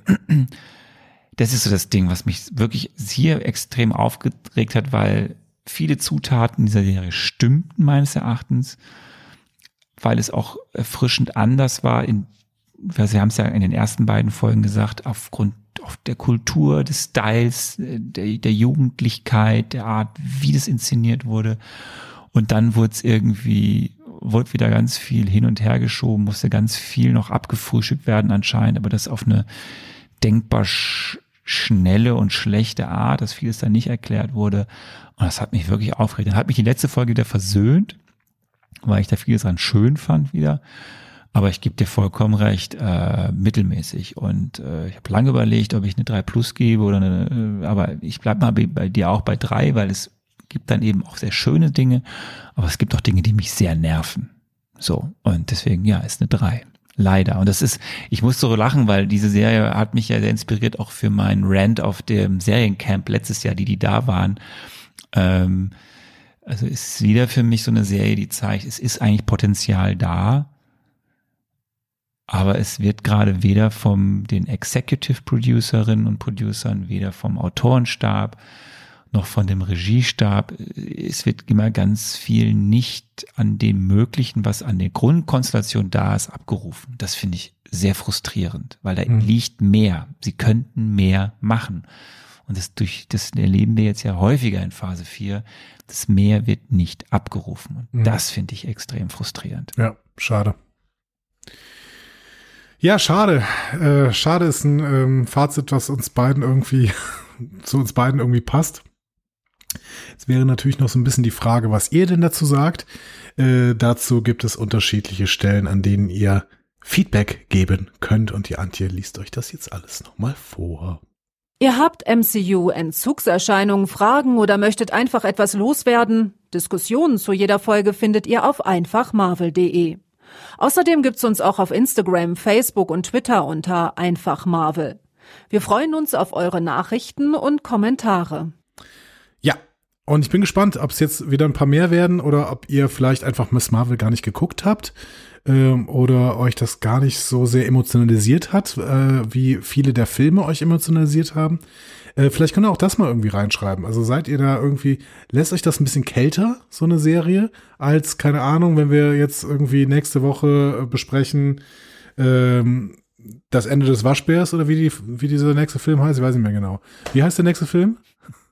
Wir werden sehen. Wir müssen uns noch entscheiden, wie wir jetzt weitermachen. Okay, gut. gut. Ich bin gespannt. Ähm, ja, was bleibt noch zu sagen? Arne, ich würde sagen, du hast das letzte Wort äh, und ich sage schon mal äh, tschüss, bis nächste Woche. Leute, macht es gut. Nicht ausrutschen im Schnee. Bis dann. Ciao.